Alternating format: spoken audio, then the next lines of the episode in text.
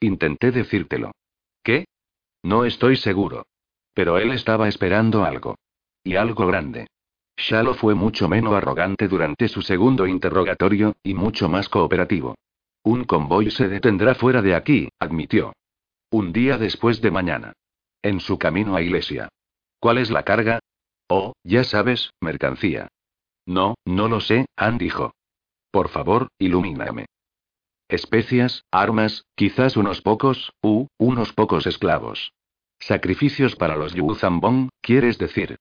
Eres un pedazo de cabrón, Shalo. Solo soy un hombre de negocios, solo.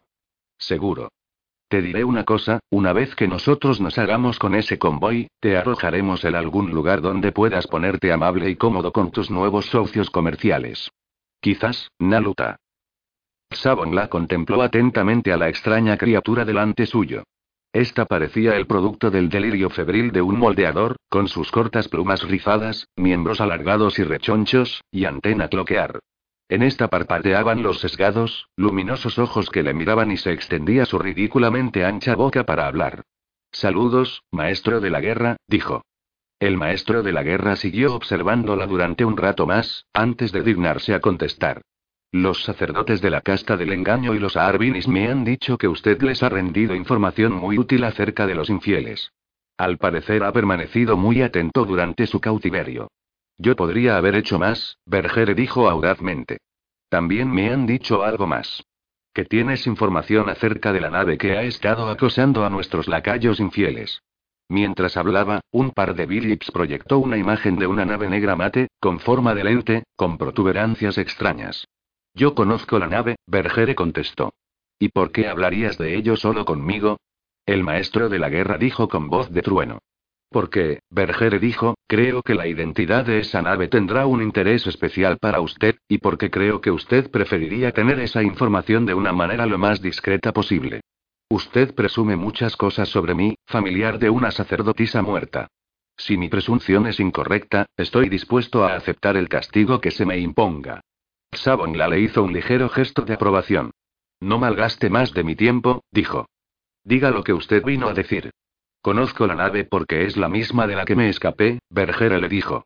Es el halcón milenario, y su capitán se llama Han Solo. Sabon sintió una oleada de rabia al oír el nombre, y su pie garra de guasa repiqueteó nerviosamente contra el piso. Solo, dijo la criatura padre de Anakin Solo, quien causó el último desastre de Yavin 4, o eso me han dicho. Padre de Hudson Solo.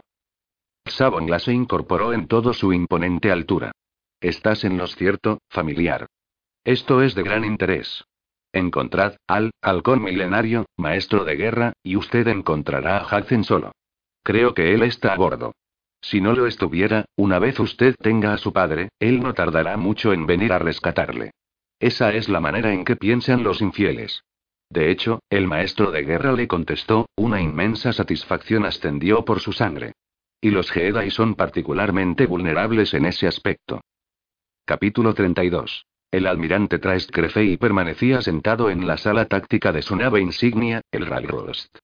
Sus violáceos ojos tenían una mirada dura, pero no obstante Jaina sintió un breve pero intenso impulso de acariciar su pelaje, el cual era más blanco que la desolada superficie helada de Ot. Esta contrastaba con su negro traje de vuelo, que brillaba reluciente. Este sentimiento desapareció casi de inmediato cuando el majestuoso Botán comenzó a hablar. Yo he repasado toda la información que me han presentado, dijo. General Antilles, ¿hay algo que falte? ¿Alguna otra pequeña sorpresa? No, almirante, Wedge replicó. Él miró de soslayo a Kip. No que yo sepa. Bien, el almirante musitó. ¿Quién hubiera pensado que los Yuzambong eran otro atajo de aficionados a las superarmas? Creí que nosotros habíamos acabado con eso cuando acabamos con el imperio. Al parecer no, Gavin Darklitter dijo con tono seco. Comparto la desconfianza del general Antilles sobre Kip Turrón, pero, me estoy cansando de esto. Kip gruñó, poniéndose de pie, si ustedes me lo permiten, iré a destruirla yo misma, con mi espada láser si yo lo tuviera.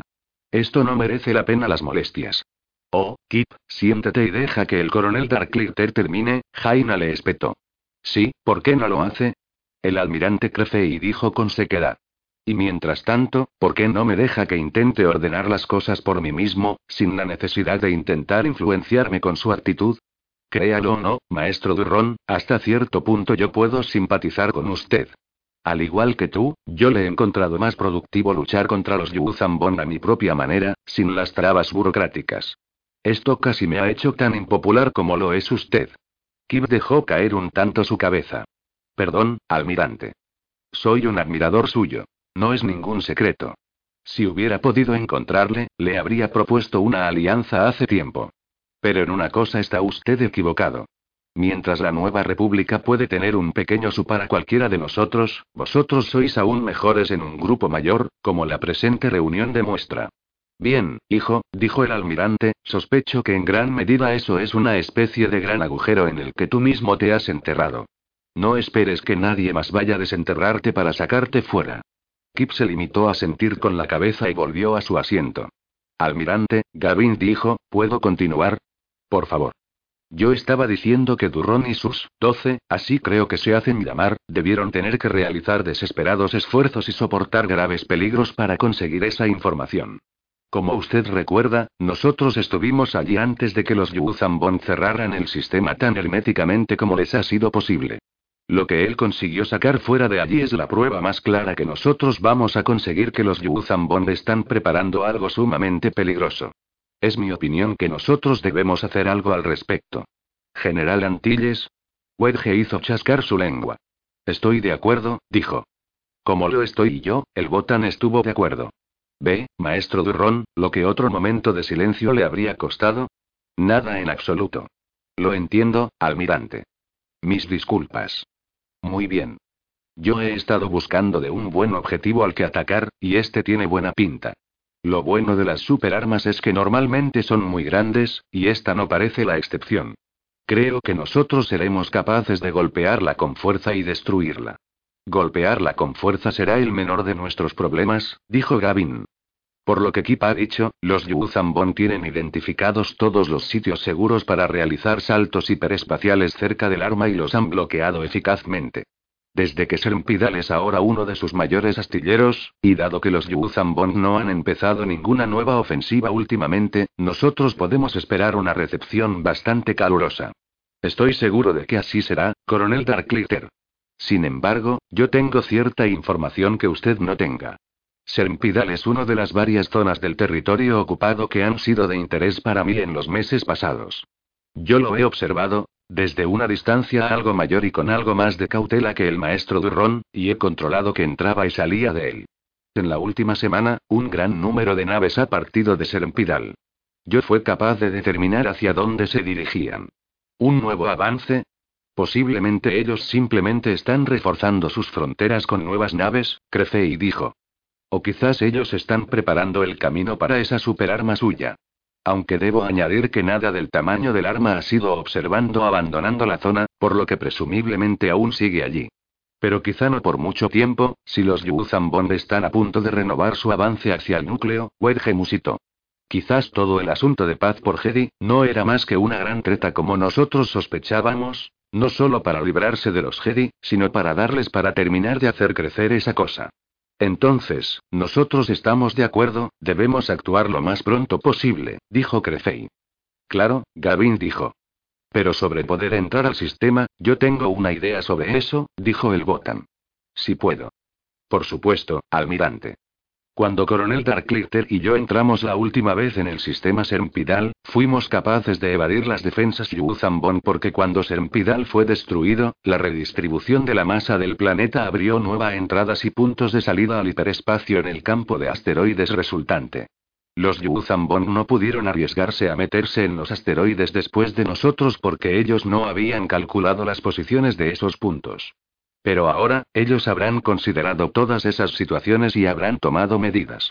Maestro Durron, ¿qué le permitió a usted entrar al sistema después de que esos cambios fueran tomados en cuenta por los Yuzambong? La fuerza, almirante, es un aliado poderoso. Yo he tenido algo de experiencia con el uso de la fuerza para leer campos gravitacionales. Nosotros esperemos nuestra oportunidad, y la conseguimos cuando ellos probaron su arte. El tamaño de la anomalía gravitatoria cambió lo bastante, los perfiles gravitacionales del cinturón de asteroides para que nosotros pudiéramos arriesgarnos a realizar un salto. Y nosotros podemos suponer que ahora ellos tendrán en cuenta esa posibilidad. Parece lo más probable. Lo que yo propongo, entonces, es esto. Sé dónde puedo conseguir una vieja nave interdictora de la clase inmovilizador. No tiene muy buen aspecto. Fue machada en una batalla y dejada a la deriva en el espacio, donde fue presa de basureros espaciales que la destriparon. Sin embargo, dos de sus generadores de masas de sombra siguen intactos.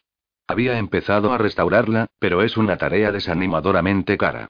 Ella no tiene apoyo de vida, la mitad de su casco ha desaparecido, y les faltas los motores. Pero con todo, yo podría ajustarle un dispositivo de hipervelocidad y unos escudos con relativa facilidad. Luego nosotros podríamos remolcarla hasta de donde nosotros nos hiciera falta. Oh, me encanta la idea, Wedge dijo, frotándose las manos. Es una locura, le pido disculpas, almirante, pero, ustedes van demasiado rápido para mí, almirante, general, dijo Jaina. Nosotros haremos saltar al interdictor dentro de unos de las coordenadas bloqueadas, y explicó. Sin tripulación, con un dispositivo de control remoto rudimentario. En el momento de su llegada, sus escudos se alzarán y los pozos de gravedad se activarán. Y eso durará poco más de medio minuto, si llega, Jaina respondió. Lo cual es suficiente, Wedge explicó. La fluctuación gravitacional será lo bastante fuerte para mover el punto de entrada seguro. Nosotros seremos capaces de calcular a dónde. Dos segundos después de que nosotros enviemos el interdictor, empezaremos a lanzar cazas estelares a través suyo. Esperemos que la diferencia en la localización será lo bastante grande que nosotros podamos evitar cualquier sorpresa desagradable que ellos tengan preparada para la siguiente nave que intente un salto desde el espacio profundo. Exactamente, general, y dijo.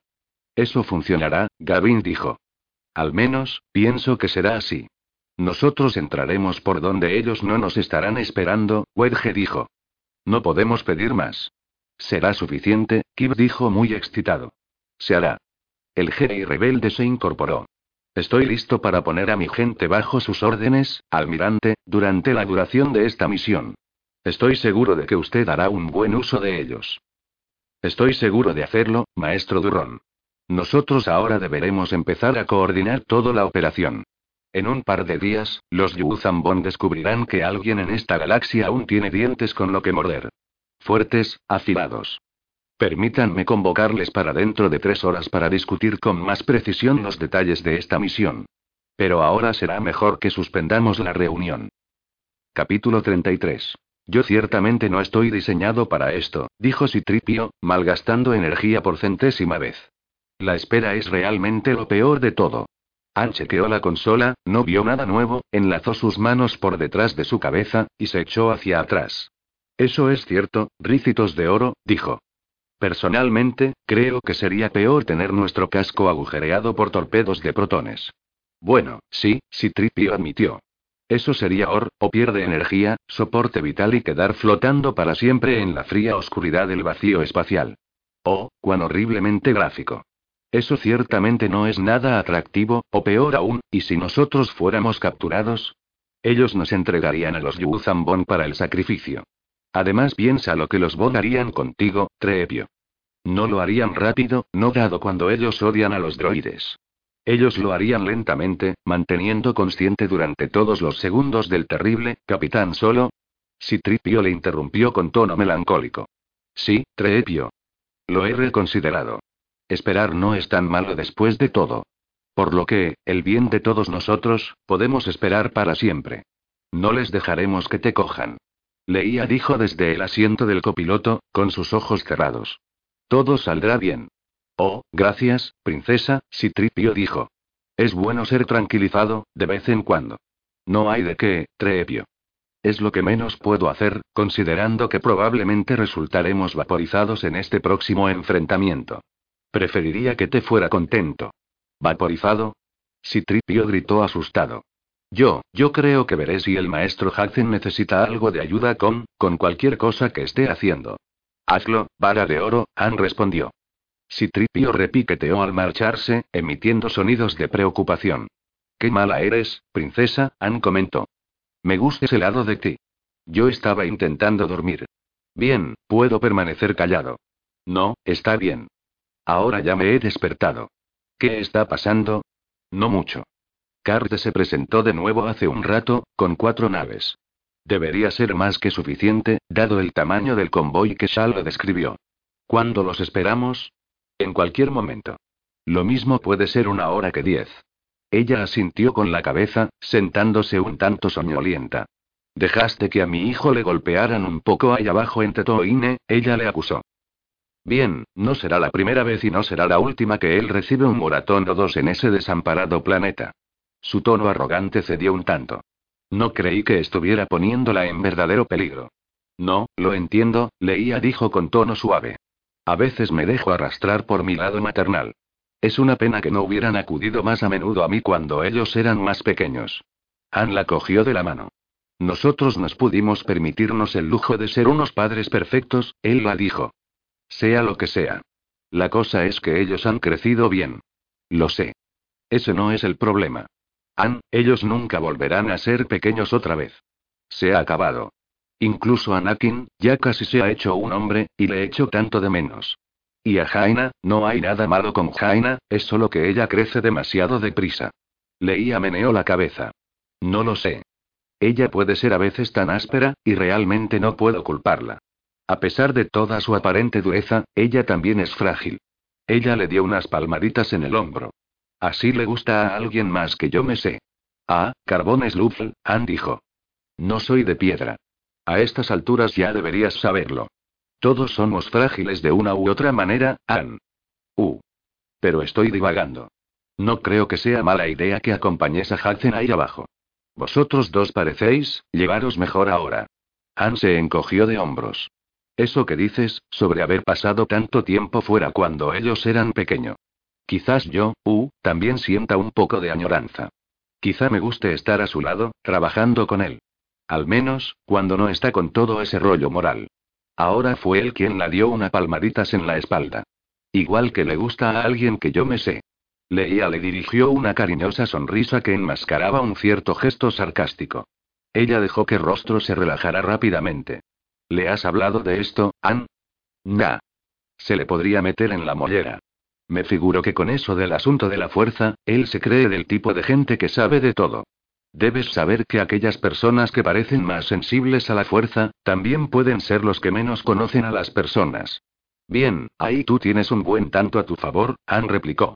Algunas veces pienso, de repente, naves empezaron a revertir al espacio normal a velocidad sublumínica. Cargueros pesados, dijo Han, sentándose. Ahí está nuestro convoy. Prepárese, princesa de sangre. Tú siempre has sabido cómo adular a una chica, Anne. Esa escolta, Ann murmuró después una inspección más atenta. Dos acorazados. No me gusta. ¿No creerías que ellos no iban a mandar una fuerte escolta, eh? Leía preguntó. Ellos saben que nosotros hemos estado interceptando sus transportes. Pero no saben. Nada de carde. Dos acorazados y los cazas estelares que puedan llevarse serían suficiente, si solo tuvieran que enfrentarse al halcón, pero no es así. Anne lanzó una malévola mirada. Eh, yo simplemente estoy siendo realista, Leía replicó. Yo también. Tienes razón. Pero dos acorazados me parecen algo excesivo. Entonces, retirémonos, dijo Leía. Habrá otros convoyes. Los cargueros. Escanéalos. Ay, Leía dijo. Malos pensamientos. Sí. Tengo muchos como esos. Bien, parecen limpios. No creo que ellos estén ocultando una flota. Hay un rastro de radiación extraña procedente del último contenedor de carga. Sin embargo, parece accidental. ¿Qué está pasando ahí? Hudson llamó desde la torreta láser. Su padre está teniendo malos presentimientos, Leía respondió a la llamada. Uh. Simplemente estoy siendo un poco cauteloso, Ann dijo. Leía frunció el ceño. En serio, Ann. Si tienes un presentimiento, lo mejor será que nos larguemos de aquí. Ann soltó un suspiro. Es solo que no me gusta. Quizás es que me estoy volviendo viejo. Se inclinó hacia adelante y activó la unidad de comunicación. Él y Carte habían configurado un sistema de comunicación de corto alcance por antenas direccionales que era muy improbable que pudiera ser interceptado. La imagen de Carte apareció unos segundos más tarde. No huele bien, ¿verdad? Dijo Carde. Me has leído la mente. Es como si ellos estuvieran intentando que todo esto pareciera normal. Si eso tuviera algún sentido. No lo tiene, pero sé lo que quieres decir. Quizás deberíamos dejar paso a este convoy. Ann, leía le interrumpió. Solo un minuto, dijo. Ok, Carde, quizá, Ann. Hola. Carde comentó. Bien, al menos nosotros no lo hemos perdido del todo. Todavía. Uh. Ann miró fijamente hacia donde el dedo de Leia apuntaba. Una fragata Yuzambon acaba justo del salir del hiperespacio, junto con un interdictor, similar al que ellos ya se habían enfrentado anteriormente. Mientras observaba la pantalla, ya se estaban desplegando cazas coralitas. Vale, Ann comentó. Al parecer a ellos les gusta poner todo el tiempo, las cosas más interesantes, ¿no os parece? Capítulo 34. Parece como si hubiera sido construida para niños, Tairi comentó mientras los tres humanos eran escoltados a través de la estación espacial de Yadway. Los rebeldes la construyeron durante la guerra con el Imperio, Corran la informó. He oído decir que ellos la hicieron así de pequeña para combatir mejor a las tropas imperiales, si ellos alguna vez sufrían una invasión. ¿Qué es todo eso en las paredes? Cada centímetro cuadrado parecía estar cubierto con dibujos geométricos fractales y anotaciones en algún tipo de escritura. De vez en cuando alguno le parecía vagamente familiar, pero la mayoría de ellos no. Motivos decorativos Gibin, supongo. El escuadrón pícaro no pintó esas cosas. Parece algo matemático, dijo Anakin. Los cuatro guardias Gibin, quienes podían haberles aclarado algunas de sus dudas, o no hablaban básico o no tenían el menor deseo de hablar.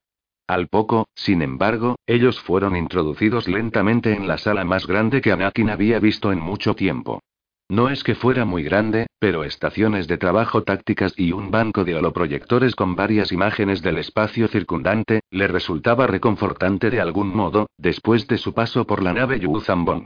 Esta era una tecnología con la que él estaba familiarizado. El jibín que les esperaba no parecía tan amable. Su exoesqueleto había sido pintado con muchos de los mismos símbolos que Anakin había visto en las paredes. Anakin supuso que era el mismo que había exigido su rendición. Lo decían Idiet, supongo, Corran dijo. El Jibin se levantó. Habló básico con un extraño y resonante tono metálico. De algún modo sonó más mecánico que cuando lo hizo a través del comunicador. Soy él, respondió. Hemos tenido el gusto de conocernos. Al parecer usted sabe mi nombre. Nosotros procuramos saber quién ha estado en nuestro espacio. Y usted estuvo entre aquellos que emprendieron la guerra contra Isan e Isar desde aquí. Nosotros tuvimos el permiso de su gobierno, cuando estuvimos aquí. Otro cúbico flujo de mareas, otro gobierno, el Jibin replicó. Yo no le reconocí, las criaturas de cuerpo blando son difíciles de distinguir entre ellas para nosotros, excepto a un nivel muy burdo. Nuestro sistema informático comparó voz y grabaciones faciales y estimó tu identidad con un porcentaje de probabilidad de acierto del 98, tos. Confieso, que me sentí un tanto incómodo con semejante margen de error tan alto, pero cuando envió vuestra reacción, ello pareció confirma dicha probabilidad. De hecho, tú eres él. Sí, yo soy Corran Orn, Corran contestó.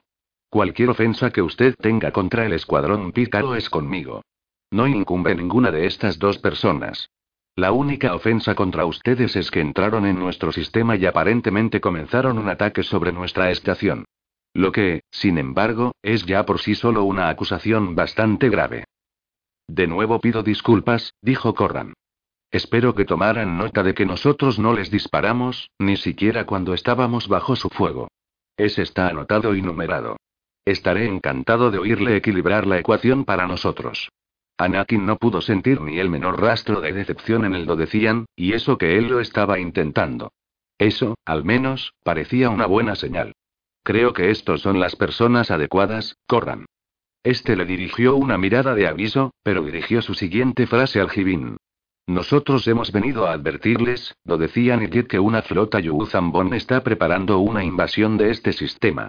La nave que nosotros pilotábamos era una nave de exploración que logramos capturar. Está diseñada para llegar hasta aquí, sin ser detectada y contactar con alguna facción de tu propia gente que les es afín. Esta facción, al parecer, ha saboteado vuestra rejilla defensiva para se colapse dentro de poco tiempo, y así facilitar la invasión a los Yuzambon. El Jibin absorbió esto de manera silenciosa, aunque Anakin tuvo la impresión de que también estaba escuchando a alguien más, quien comentaba algo sobre lo que Corran estaba diciendo. Explíquese más detalladamente, dijo finalmente el Jibin. No hay mucho tiempo, usted nos deja con demasiados factores desconocidos. Más detalles. Corran expuso todos los hechos, comenzando con su asalto a la embarcación Yu Zambong, y acabando al lograr su rendición. El Jibin realizó algunas preguntas, aunque principalmente pareció conformarse con escuchar. Cuando Corran hubo finalizado, el Dodecian hizo repiquetear sus dedos contra la mesa. Estos sonaron casi como si estuvieran hechos de cerámica. Ustedes son Jedi, dijo por fin. Los Yu Zambong los buscan. Sí. Quizás usted me están diciendo esto, únicamente para ponerse a salvo. Si no nos cree, haga una verificación exhaustiva de su rejilla defensiva. Se está haciendo, le contestó el Jibin. Usted tendrá pruebas suficientes cuando los Yuzambon se presenten, Tairi dijo con brusquedad. Cierto, dijo el Jibin, al parecer sin darle la mayor importancia a lo que los humanos le estaban diciendo. Pero incluso si eso fuera así, ¿para qué querrían ellos usar nuestro sistema? Creemos que ellos desean organizar una ofensiva sobre Tiferra, o luego quizás sobre el núcleo. Ah. De manera que ellos dan el mismo uso a nuestro sistema que le dio usted, Corranorn. Un, sí. Y quizás con un pequeño impacto en nuestro estilo de vida. ¿De verdad cree usted eso? ¿Y qué hay entonces de esos Jibin con los que yo hablé primero, que desean colaborar con los Yuzambon? Eso será por alguna razón. Sí, eso es ciertamente preocupante, les dijo el Do decían. Nuestros políticos son, complejos, y no es un asunto de su incumbencia. Sin embargo, aunque tal alianza con los Yuzambon pudiera haber sido diseñada para perturbar a la coalición de factores, no hay aún ninguna razón plausible para suponer que los Yuzambon se conviertan en una amenaza real para nuestra especie. Pero, Anakin dijo, ellos suponen una amenaza a esta estación, y para sus astilleros. Los Yuzambon odian todo tipo de tecnología. Entonces quizás nosotros ocultemos las naves hasta que ellos se hayan ido. Teniendo en cuenta, dijo Corran. Que desde la última vez que yo estuve aquí, ustedes han hecho grandes sacrificios para integrarse en la economía de la nueva república. Ustedes tomaron el mando de esta estación, por lo que entiendo, para que su sistema no volviera a convertirse en un campo de batalla entre fuerzas ajenas al sistema. Expandieron sus capacidades de construcción naval. ¿Se arriesgarían a sacrificar todo eso? Nosotros ciertamente lo arriesgaríamos si nos comprometemos en combate con los Yuzambon. Por lo que tenemos entendido, ellos son unos enemigos formidables. Tairi le interrumpió bruscamente. Si ustedes no luchan, se convertirán en esclavos, dijo. Su tono de voz se había vuelto más grave y misterioso, como era esta cuando ella creía que era una Yuzambon, tiempo atrás en Yavin 4. No hay ninguna razón para sospechar eso. Tairi se rió. Yo fui una cautiva de los Yuzambon. He visto lo que hacen. ¿No se lo creen? Ciertamente, ellos pueden estar pensando en organizar una ofensiva sobre Tiferra desde aquí. Pero le aseguro que ellos tendrán otras diez razones para estar aquí. Y yo puedo decirles una de ellas. Explíquese, el Jibin dijo. Ustedes. Su raza.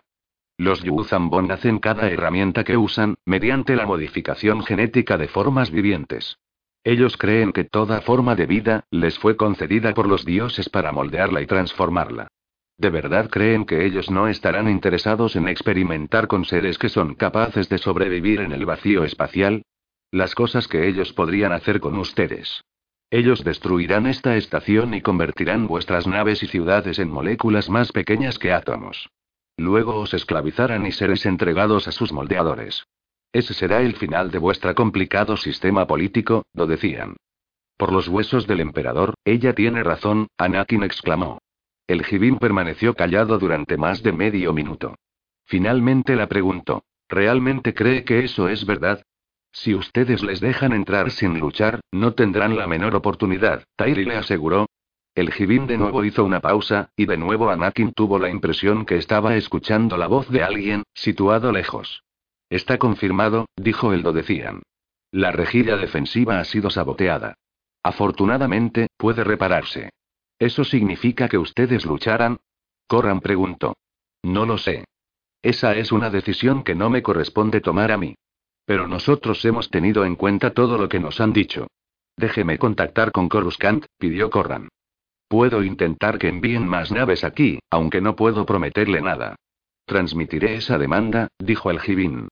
Otra cosa. ¿Qué han hecho con los Yuzambon que nosotros cogimos como cautivos? Ellos están siendo interrogados, para confirmar o desmentir su historia. Pero Tan, Tairi empezó. Estará bien, Corran dijo, interrumpiéndola en seco. Los prisioneros no recibirán el menor daño, le confirmó él lo decían. Ahora. Si ustedes acompañan a mi ayudante, se les proporcionará unas habitaciones y comida adecuada para vuestra raza. ¿Somos prisioneros? Yo preferiría que ustedes no pensaran en ustedes mismos como tal. Por ello se les ha permitido que sigan portando sus armas de Jedi. Pero también me gustaría que ustedes permanecieran confinados en las habitaciones que nosotros les hemos asignado. La estación es delicada. Cualquier tipo de acto violento en su interior, podría provocar que sufriera una descompresión explosiva. Entiendo, Corran dijo embarado. Anakin también. Era una amenaza encubierta. Intentad escapar, y seréis arrastrados al vacío. Esa era una ecuación que a los Jibin no les costaba lo más mínimo comprender. De acuerdo, contestó el Dodecian. Entonces Anakin captó algo, procedente del Dodecian, algo tan tangible que casi conformaban palabras. Si eso se transformaba en palabras, diría algo como, nosotros tenemos Jedi con lo que negociar. Lo que también era un factor a tener en cuenta. Capítulo 35. Aunque su mente y cambios de humor sufrían una serie de asombrosas y erráticas transmigraciones, la idea de conseguir el perfecto Grutchin permanecía de algún modo, permanecía fijada en el vacilante cerebro del maestro Kaekwa. Nenjin y todos sus aprendices incluso se vieron obligados a dejar las tareas normales de mantenimiento y ponerse a limpiar de malas hierbas un campo de gérmenes de plasma para Grutchin en busca de la estructura perfecta, incubando larvas y descartando aquellas que cualquier pequeña desviación notara en la forma o en el color que Kaekwa creyera descubrir. Durante este tiempo, la actitud del maestro se hizo aún más ofensiva, llegando al punto de exigir que Nenjin trabajara en un estado de completa desnudez. En otro ataque de ira o locura, obligó a Sun a agacharse como manos y rodillas en el suelo, y actuar como un taburete, una tarea solo apta para ser realizada por un esclavo. Nenjin consideró la lista de toxinas que uno podría ingerir de forma accidental o que accidentalmente uno podría resultar infectado durante la acción de moldeado. Sus planes comenzaron a tomar Ona Shai mantenía sus manos fuertemente apretadas por detrás suyo y le dirigió a Nenjin una mirada intensa. Los capilares del Maulur están eructando desechos a medio digerir en el sector Tooi, la prefecto se quejó. Muchos, avergonzados, han enfermado por los vapores tóxicos y no pueden realizar sus tareas con plena eficacia. Incluso algunos han muerto. Eso es lamentable, Nenjin la contestó. Sin embargo, yo me siento desconcertada de que por qué usted lo discute conmigo. ¿Por qué su maestro no me recibirá o me hablará únicamente vía Villip? La prefecto gruñó de mala gana. Yo soy su adecto, no puedo hacer nada sin su permiso. Cuando usted estaba a la cabeza de los moldeadores, la cosa se hacían, Onashai dijo. Desde que ha llegado este maestro, las condiciones de la nave no ha hecho sino empeorar. Aunque yo estuviera de acuerdo con eso, no tendría libertad de criterio para decirlo de esa manera, dijo Jim. Yo no le pido que chismoree conmigo como si nosotros fuéramos un par de esclavos, la prefecto no. La estoy pidiendo que interceda, que ponga mis palabras en los oídos del maestro. Para que te liberé, al menos, o aunque sea a su Naru, para atender los problemas con el Maulur. Yo ciertamente le mencionaré su preocupación. Ona Shai dio una concisa cabezada y se giró, dándole la espalda a Nenjim. Ella pudo ver los abultados músculos de la espalda de la prefecta, tan tensos como el tendón aparejo de una vela de aterrizaje. También pudo apreciar que ella había sacrificado recientemente tres de sus dedos a los dioses. Esta nave debe aguantar, al menos, otro año, adepto. Si lo hace, algunos de sus habitantes podrán sobrevivir para ser desembarcados en una nueva nave mundo. Le hablaré al maestro, Nenjin respondió. No puedo hacer nada más. Onashai dejó caer su cabeza. Nosotros podemos estar deshonrados, Nenjin, ella murmuró, pero los dioses no pueden querer que nosotros muramos aquí, tan cerca de la gloria de la conquista, su cabeza. Deshonró nosotros podemos ser, Nenjim, ella murmuró. Pero los dioses no pueden querer que nosotros nos muramos fuera aquí, tan cerca de la gloria de conquista, ahora que podemos ver nuestros nuevos mundos pero no tocarlos. La muerte no es nada, pero la, yo hablaré con él, Nenjin repitió. Su le hablaré, Nenjin repitió. Su camino de regreso a los aposentos de los moldeadores lo hizo a través de una muchedumbre. El sector Tooi no era la única parte no disponible de la nave. El brazo Fur se había vuelto inevitablemente gélido hacia su extremo. Sin ningún lugar a donde poder ir, los avergonzados y los refugiados esclavos se apiñaban en los pasillos. Sus susurrantes conversaciones se acallaban por donde ella pasaba, pero se reanudaban de nuevo una vez que había pasado, por detrás suyo, con un cierto tono de rabia contenida.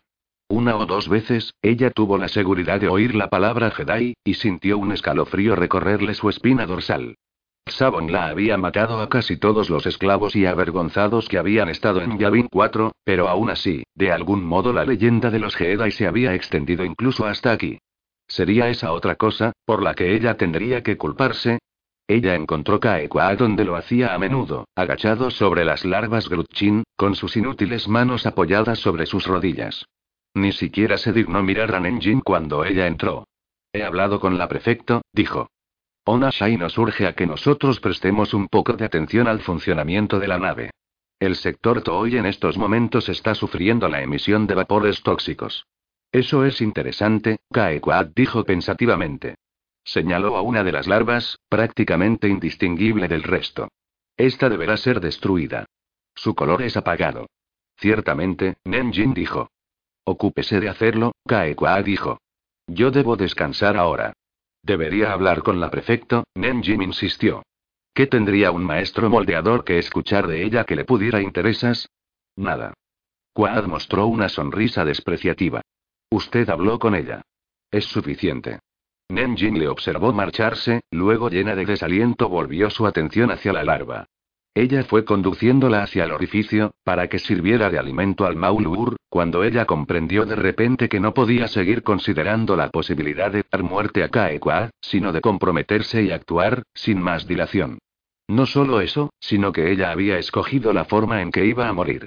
Los Grutchin se usaban habitualmente para abrir brechas en los cascos de las naves infieles y por ello dichos seres producían un ácido lo bastante poderoso, para comer a través de las aleaciones metálicas. Una simple mordedura de uno de ellos, sería suficiente para poner fin a la vida de su maestro miserable. De manera que en lugar de destruir la crisálida, ella trabajó sobre la bestia para moldearla según sus propios patrones. Quitó algunas neuronas del diminuto cerebro del Grutchin, y con el protocolo de K, le implantó una serie de sencillos reflejos codificados, codificados con el firma de olor de Kaekwa, que ella logró de algunas de sus células epiteliales que pudo encontrar en sus aposentos. Como media de seguridad, ella hizo que el detonante de que se activara en el acto reflejo programado, dependiera de una determinada palabra que ella debía pronunciar. Cuando los Grutchins hubieran madurado, ella pronunciaría el nombre de Mezan, y Kaekwad moriría. Su nuevo maestro, en cierta manera, resultaría muerto por su anterior maestro. Cuando hubo terminado, Nenjin se fue a dormir, y por primera vez desde que Kaekwad había subido a bordo de la Mir, su sueño fue placentero y sin sobresaltos. Un que más tarde, las crisálidas empezaron a mudar. Cuando él vio las pequeñas pero ya convertidas en bestias adultas, Kaekwaad comenzó a chillar de manera incoherente, hundiéndose en lo que parecía ser una profunda depresión. Tranquilamente, Nenjim aguantó sus arranques de ira y antojos absurdos, esperando que llegara el final del día, cuando los iniciados se hubieron marchado. Quiero que maten a todos los iniciados, Kaekwaad dijo con fría calma. Ellos están intrigando contra mí. Yo estoy completamente segura de que no es así, le dijo Nenjim. Ellos han trabajado con diligencia. Es solo que su entrenamiento deja mucho que desear, y yo soy la única culpable de ello. Porque, incluso ahora, ella seguía intentando razonar con él. Ella miró a los Grutchins, a poco más de un brazo de distancia. Ella y Kaekwaat ahora estaban solos. Solo tenía que pronunciar la palabra clave. Ella cogió aire para hacerlo, cuando él habló de nuevo. No, Nenchup, seductora Nenchup, quizás sea yo el culpable. Son mis manos, como puedes ver. Ellas ya no son, lo que una vez fueron. Ella pudo apreciar que él hablaba con una especie de tranquilidad glaciar, y sus ojos tenían una peculiar mirada. Mis pensamientos son gotas de sangre, él susurró. Reunidas a mis pies. Cada uno de mis pensamientos en un verdadero sacrificio. Nenjin dudó. Era como si, a lo lejos en la distancia, ella viera abrirse una puerta de dilatación, con una extraña luz más allá. Ella retuvo la palabra en su garganta y se acercó lo bastante, como para que sus cuerpos se tocaran. Sus ojos vidriados encontraron los suyos, y ella tuvo que soportar, la sensación de asco que le produjo, que él la acariciara con sus manos mutiladas. ¿Cómo es que tú no has sido sacrificado a los dioses, Kaekwa? Ella se preguntó. ¿Cómo está que vives para avergonzar a tu dominio e incluso a los de tu raza? Para un instante los ojos de él cambiaron, hubo un súbito brillo, como si él supiera lo que ella estaba pensando, como si ellos estuvieran interpretando dentro de la misma y cruel burla, y solamente pretendieran realizar unas determinadas interpretaciones. Pero este pasó casi de inmediato. Maestro, ella preguntó, ¿por qué no le han sustituido sus manos? Él bajó la mirada hacia estas. Mis manos. Sí, deberían haber sido reemplazadas. Pero ello me ha sido denegado. Solamente otro maestro podría acceder a ese protocolo, y nadie estaría dispuesto a hacerlo. Todos ellos están en mi contra, como tú ya sabes. Lo sé, ella susurró, acercando su boca hasta casi rozar su oreja.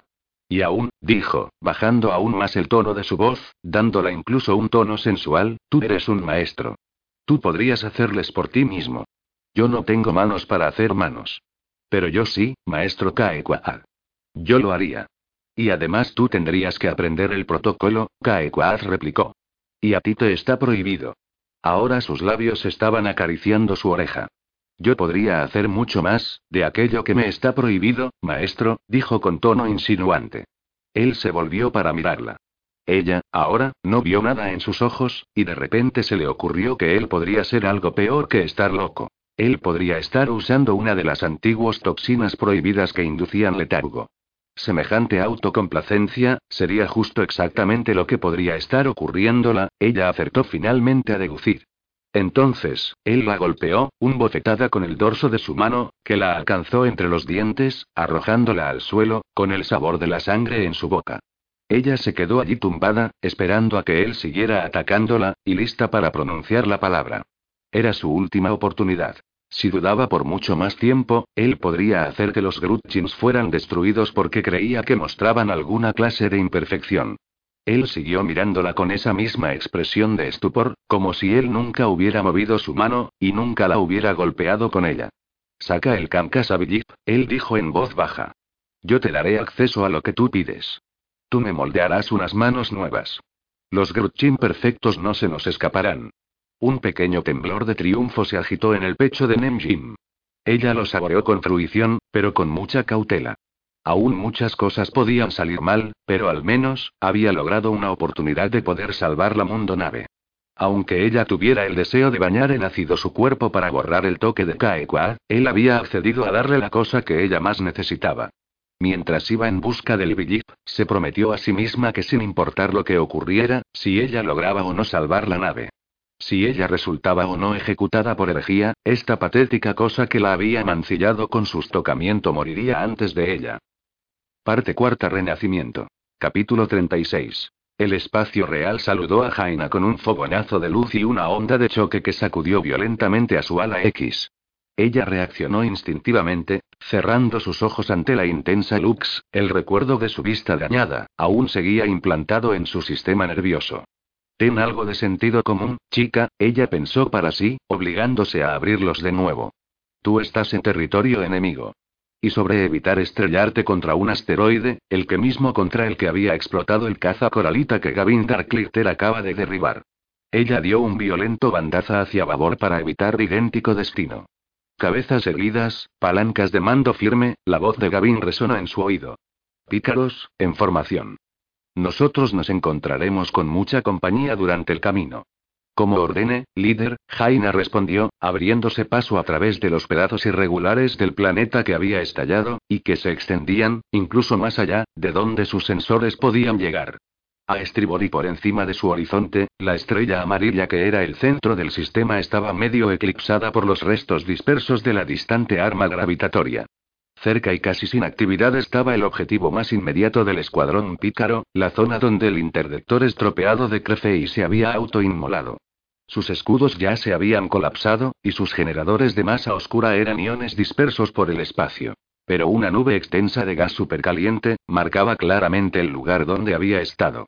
Wedge había añadido una cosa, al ya de por sí excelente plan del almirante Bota, él había programado que el reactor alcanzara su punto crítico cuando los escudos cayeran al 12%. No se sabía cuántas naves Yu Zambon se había llevado con él. Sin embargo, debían de haber sido muchas, por la gran cantidad que se acercaban por su izquierda a través de los flotantes fragmentos planetarios, y estas eran la misión del escuadrón pícaro. Los cálculos habían mostrado que el cambio temporal en las fuerzas gravitacionales del sistema les daría la posibilidad de una ventana de salida del hiperespacio muy pequeña, no lo bastante grande para arriesgar a que pasaron por ella las naves de mayor tamaño de Crefei, pero sí del tamaño suficiente para que los pícaros y los 12 de Kip pudieran atravesarla. Los 12 se dirigieron directamente hacia la superarma para tantear y evaluar las fuerzas que estaban protegiendo al monstruo. El trabajo de los pícaros era limpiar de fuerzas enemigas la zona alrededor de la entrada estable al hiperespacio, la cual era el único camino para que entrara el Ralrost, y también las fuerzas Yuzambon situada en el perímetro exterior del sistema. Los pícaros tenían que lograr el control de dicha zona. Yo captó algo grande en las coordenadas designadas, Gavin les informó. Podría ser una nave. Tal vez una estación de batalla. Objetivo señalado como, Wampa. Vuelo 1, nos ocuparemos de él. 2 y 3, mantened los cazas enemigos lejos de nosotros. Jaina pulsó dos veces como confirmación de haber recibido la orden, y se desplazó hacia afuera con vuelo 3, alineándose por la zona de babor el ala de vuelo 12. Ella sintió una breve sensación de pena, al recordar que ella una vez había volado en formación de ala con Annie Capstan, tiempo atrás cuando se había unido por primera vez al escuadrón. Annie había muerto en la batalla de Thor. 12 era un extraño, un duros llamado Lensi. Jaina se lo había encontrado con él en la última sesión de instrucciones.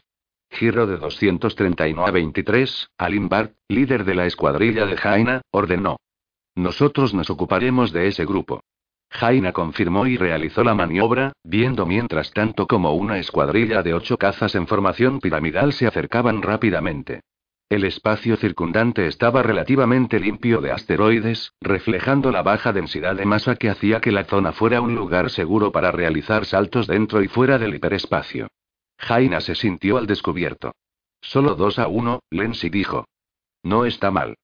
No sea arrogante, 12, Bart dijo con tono seco. Esto es solo el primer asalto.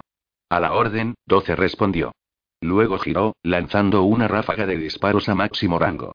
Jaina se quedó con él, pero se abstuvo de disparar hasta que ellos estuvieron más cerca.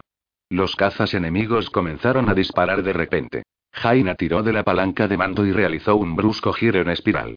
Los globos de plasma pasaron de largo sin ni siquiera acercarse mucho. Ahora estaba por detrás del caza que le había disparado. Ella consiguió fijar el blanco y comenzó a rociarle con disparos de baja energía. El caza produjo un agujero gravitatorio y comenzó a absorberlos, pero al hacerlo perdía parte de su maniobrabilidad y sobrecargaba su fuente de energía. Cuando los disparos empezaron a lograr atravesar la anomalía gravitacional, Jaina hizo un disparo a potencia total con sus cuatro cañones. Para su sorpresa, la anomalía también fue capaz de engullirlo. Engendro de shit, observa eso, 12, dijo Jaina. Ellos dejan que nos cebemos y luego cambian. Es decir, dejar pasar las primeras ráfagas de disparos de baja energía, para así no sobrecargarse y poder aguantar impacto más potentes. Captado. Pero déjame quitarse algo del polvo de la cola, 11. Una mirada rápida mostró a Jaina que ella se había hecho con un admirador. Tiró con fuerza de su palanca de mando hacia atrás, pero el caza la siguió. Su escudo recibió un impacto. 12 se posicionó por detrás del caza mientras Jaina realizaba una serie de bruscas y violentas maniobras. Sin embargo, el cazo siguió pegado a su cola. Demasiado tiempo parada en tierra, murmuró. Entonces el tagalo se incendió y giró alocadamente, en medio de estallidos de plasma. Gracias, 12, dijo. Ningún problema. Jaina descendió y giró para tomar como blanco a otro caza coralita.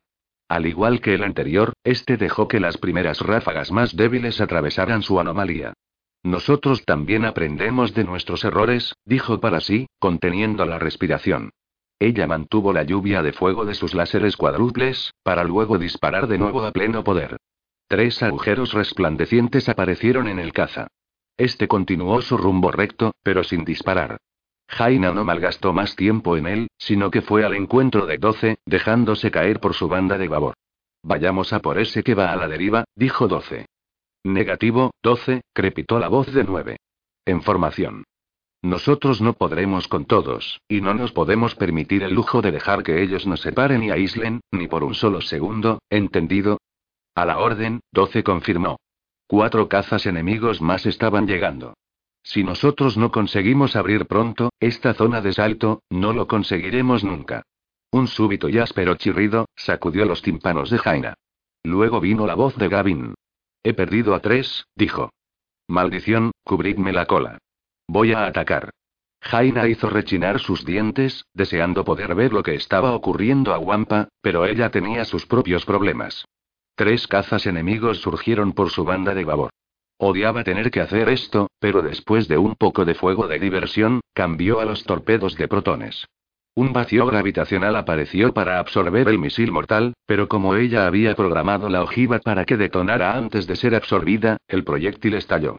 El premio fue que la explosión fue lo bastante cercana a las naves enemigas, para dejar a los tres cazas estelares Yu Zambon fuera de combate. Así me gusta, chicos. Seguid viviendo de la misma manera. Entonces se le ocurrió que seguramente ella estaba animando a los demás a que gastaran sus torpedos. Después de todo, ellos no serían capaces de eliminar a esa monstruosa nave matriz con solo sus láseres. Pero claro, no podrían eliminarla de ninguna de las maneras si ellos morían aquí. Lo mejor sería ocuparse de los problemas de uno en uno, y según fueran viniendo. El halcón pareció botar sobre la columna en expansión de coral vaporizado que sus láseres acababan de arrancar del interdictor.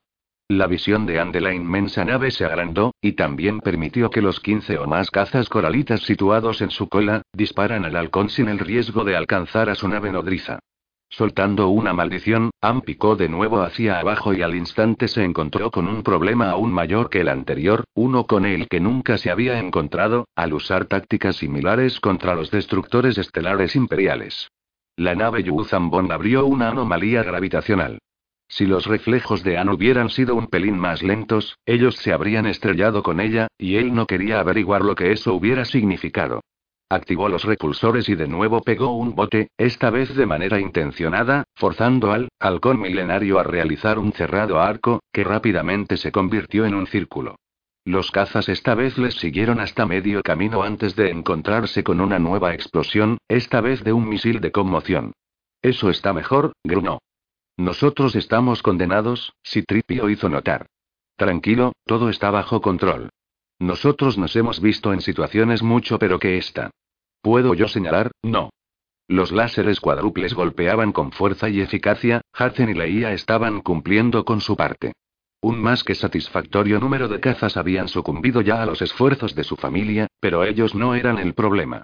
Las naves grandes eran el problema, especialmente el interdictor. Solamente el halcón había podido dispararle. Las naves de Carde estaban luchando por sus vidas contra las dos embarcaciones de la Brigada de la Paz y la fragata viviente Yuzambon. Han Solo, murmuró en voz baja, has caído en la más obvia trampa pirata imaginable. Nunca podré vivir con esto.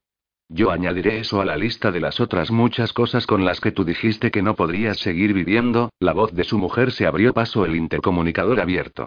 Sí, vale, me encanta tu manera de animarme para superar esta situación, cariño. Papá. Hudson dijo. ¿Te acuerdas que te mencioné que todo este asunto de los piratas me parecía una mala idea? ¿Por qué no, hijo, tú wow?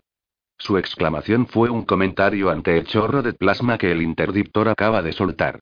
Su diámetro era mayor que el del propio halcón, ascendiendo a su encuentro como si se tratara de un ardiente arpón de fuego solar.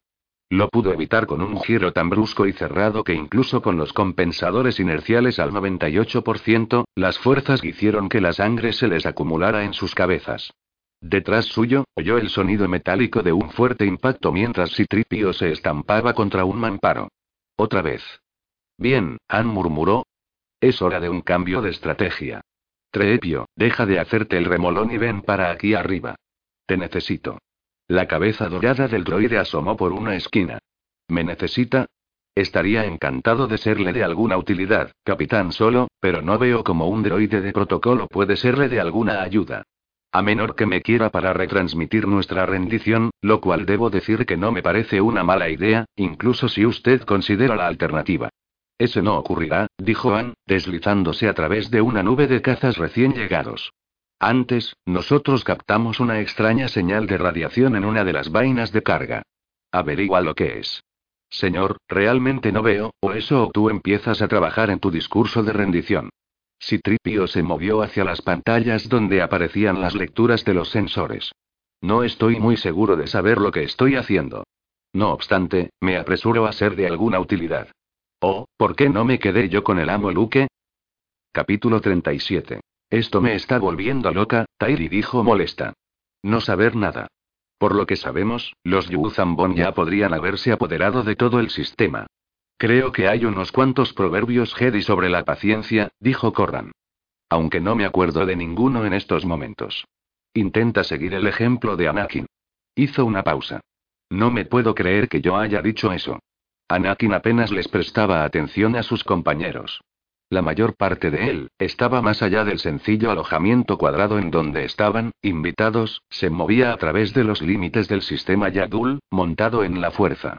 Rozó la intricada belleza matemática de las mareas del planeta y sus tres lunas, sintiendo el forzado fluir de la atmósfera de Yadul hacia el espacio. Oyó el susurro de millones de mentes de Jibin dentro de los corredores de sus ciudades herméticamente selladas. Palpó un billón de fragmento de piedra y hielo que nunca se habían cohesionado con los planetas, esperando su momento hasta que el sol finalmente los capturó con sus lazos ardientes. Y él los percibía, a los Yuzambon. No exactamente en la fuerza, sino a través del enlace telepático con el lambente incorporado a su espada láser. La sensación era semejante a la de una débil señal de comunicados, llena de estática, pero era inequívoca. Están aquí, dijo. ¿Quiénes? Corran preguntó. Los Yuzambon. Están en el sistema. No puedo decir nada más, ni cuánto son o cómo, se quedó sin respiración cuando algo nuevo, fuerte y terrible le golpeó a través de la fuerza. Jadeó, y sus ojos se le llenaron de lágrimas, que se deslizaron por sus mejillas. ¿Qué? Tairi dijo. ¿Qué anda mal? Mara, Anakin acertó a decir. ¿No lo habéis sentido? La tía Mara está muriéndose. Y el tío Luke, se incorporó de su posición de meditación con las piernas cruzadas. Tenemos que salir de aquí. Ahora. Activó su espada láser. Anakin, no podemos, le dijo Corran. El Dodecian no estaba bromeando cuando nos amenazó con descomprimir la estación. Los Jibin pueden sobrevivir en el vacío espacial, ¿recuerdas? Tenemos que hacer algo, Anakin dijo acalorado y nervioso.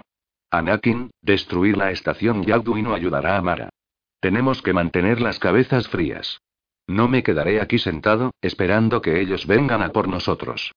No podemos dejar que los Jibin decidan si nosotros vivimos o morimos. Yo digo que escapemos, dijo Tairi.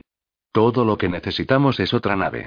A pesar de lo desees con tanta vehemencia, es muy improbable que los consigamos, Corran dijo, a menos que primero nos hagamos con trajes espaciales. De esa manera al menos tendríamos una oportunidad de alcanzar la nave imaginaria que nosotros vamos a robar. Tú usaste este lugar como base de operaciones una vez, Anakin le recordó. ¿No sabrías dónde ellos guardarían los trajes de vacío?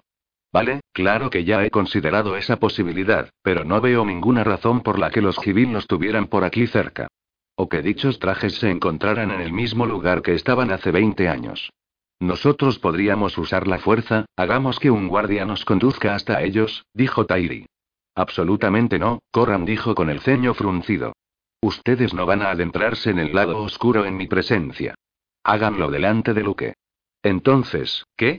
Anakin preguntó. También he considerado que las probabilidades de que esta habitación esté bajo vigilancia son extremadamente altas, Corran dijo. ¿Desde cuando le han preocupado a un correlliano tener las probabilidades en contra? Anakin musitó. Claro. Nada de probabilidades. Ellos nos estarán escuchando. Cuenta con ello. Anakin entrelazó sus dedos, lleno de frustración. Entonces espero que ellos tomen nota, de cuán ridículo me parece todo esto. Nosotros vinimos aquí para advertirles, y esta es su manera de agradecérnoslo. Anakin, míralo desde su punto de vista. Nosotros vinimos aquí en una embarcación Yuzambond y actuamos como si fuéramos a atacar su estación. Luego nosotros afirmamos que una gran flota de invasión está de camino, y más aún les acusamos de haber al menos una facción de su raza que colabora con los Yuzambond. Incluso para mí sería difícil poder creerlo. Bien, ahora ellos tienen la prueba que querían. Eso es cierto, Corran admitió. ¿Podrías decirme cómo de cerca están los Yuzambong? Anakin negó con la cabeza. No, no es así de sencillo. Como si de una señal se tratara, una gran sacudida estremeció la estación. Pero si yo tuviera que hacer una suposición, Anakin prosiguió, diría que ellos están cerca, muy cerca.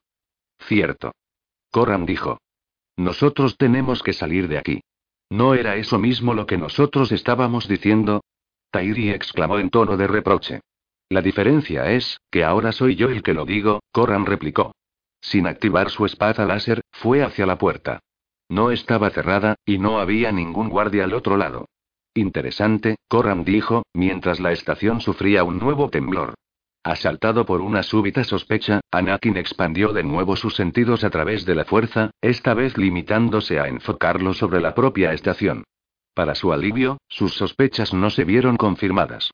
Los Givin no habían abandonado la estación y a ellos con ella. De hecho, en ese momento, dos Givin portando rifles desintegradores entraron por la compuerta situada al final del pasillo. Jedi, dijo uno de ellos, en entrecortado básico. Ustedes deberán acompañarnos.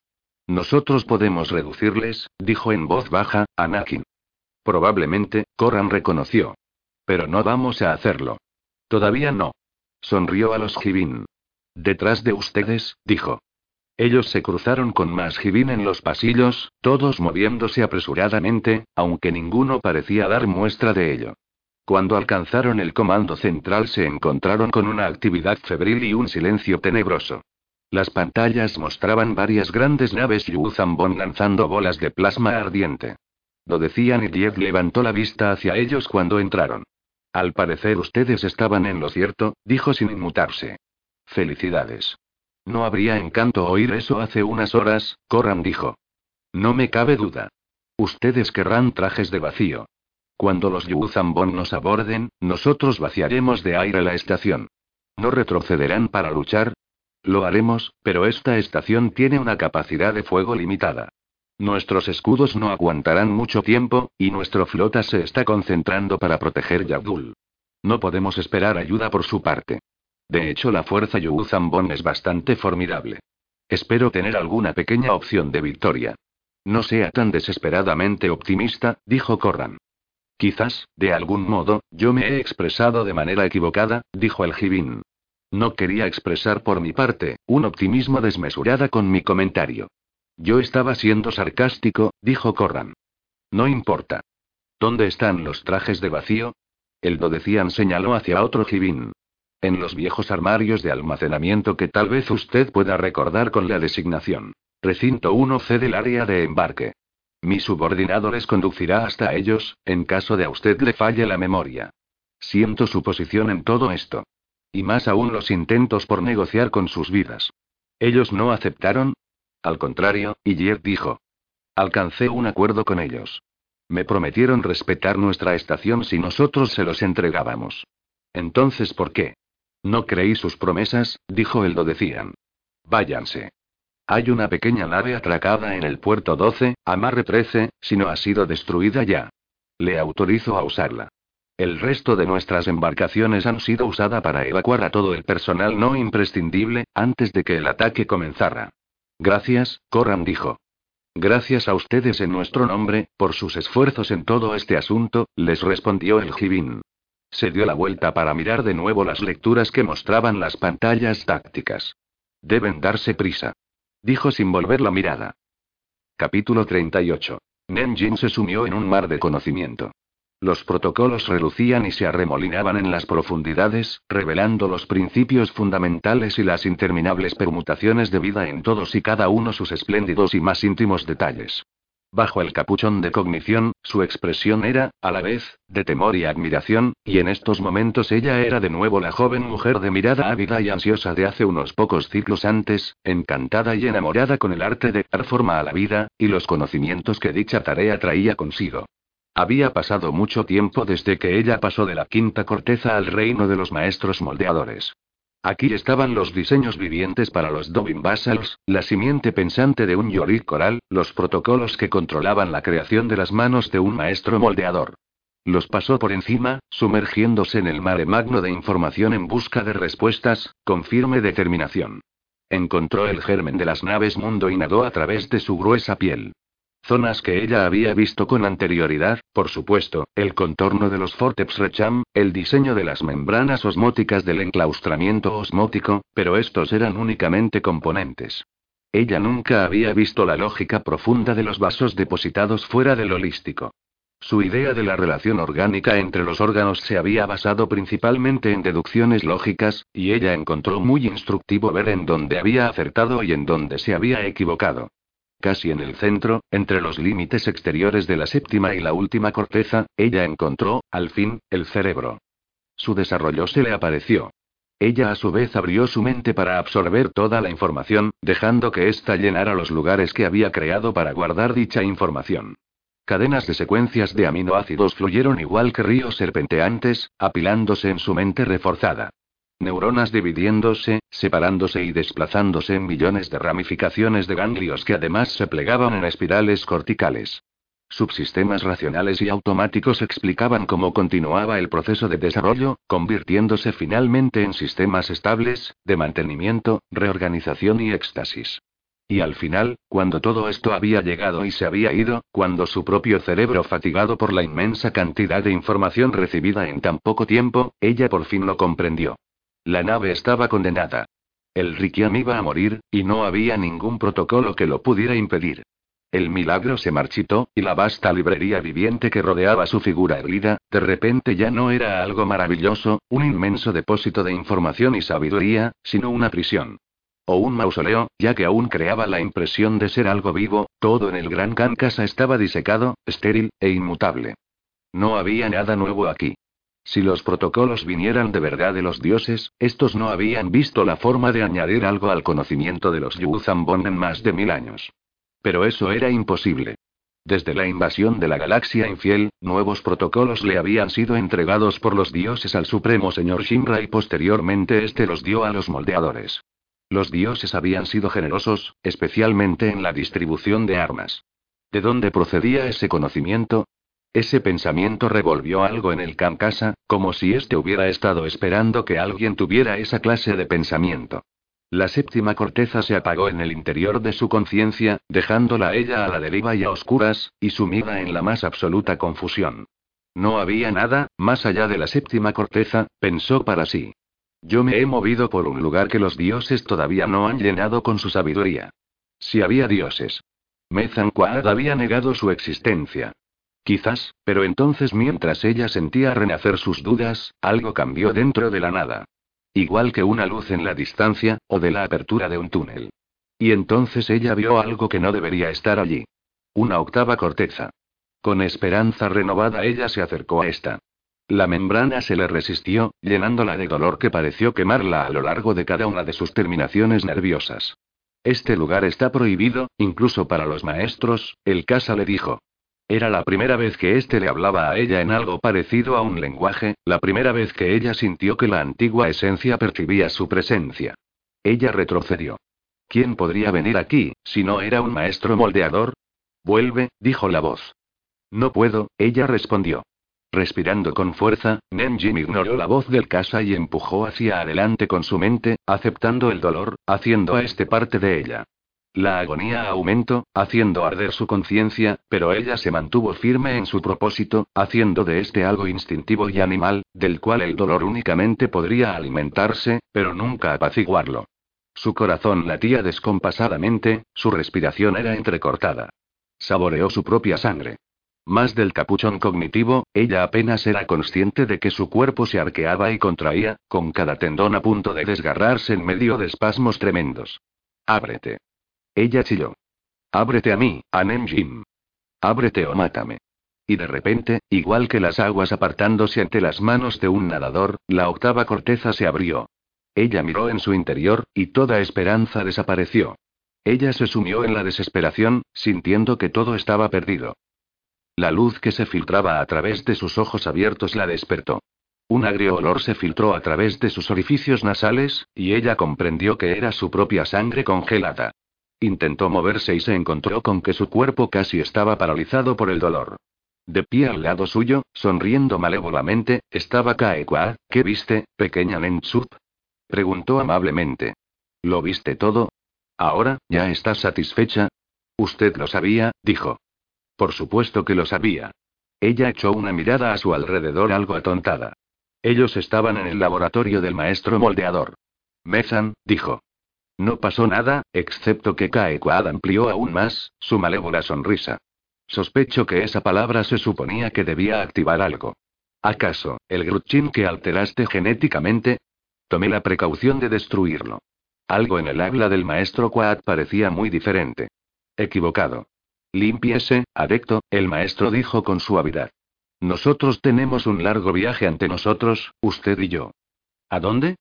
Ella acertó a preguntar, a través de sus labios apretados, cuyos dientes habían aplastado y desgarrado.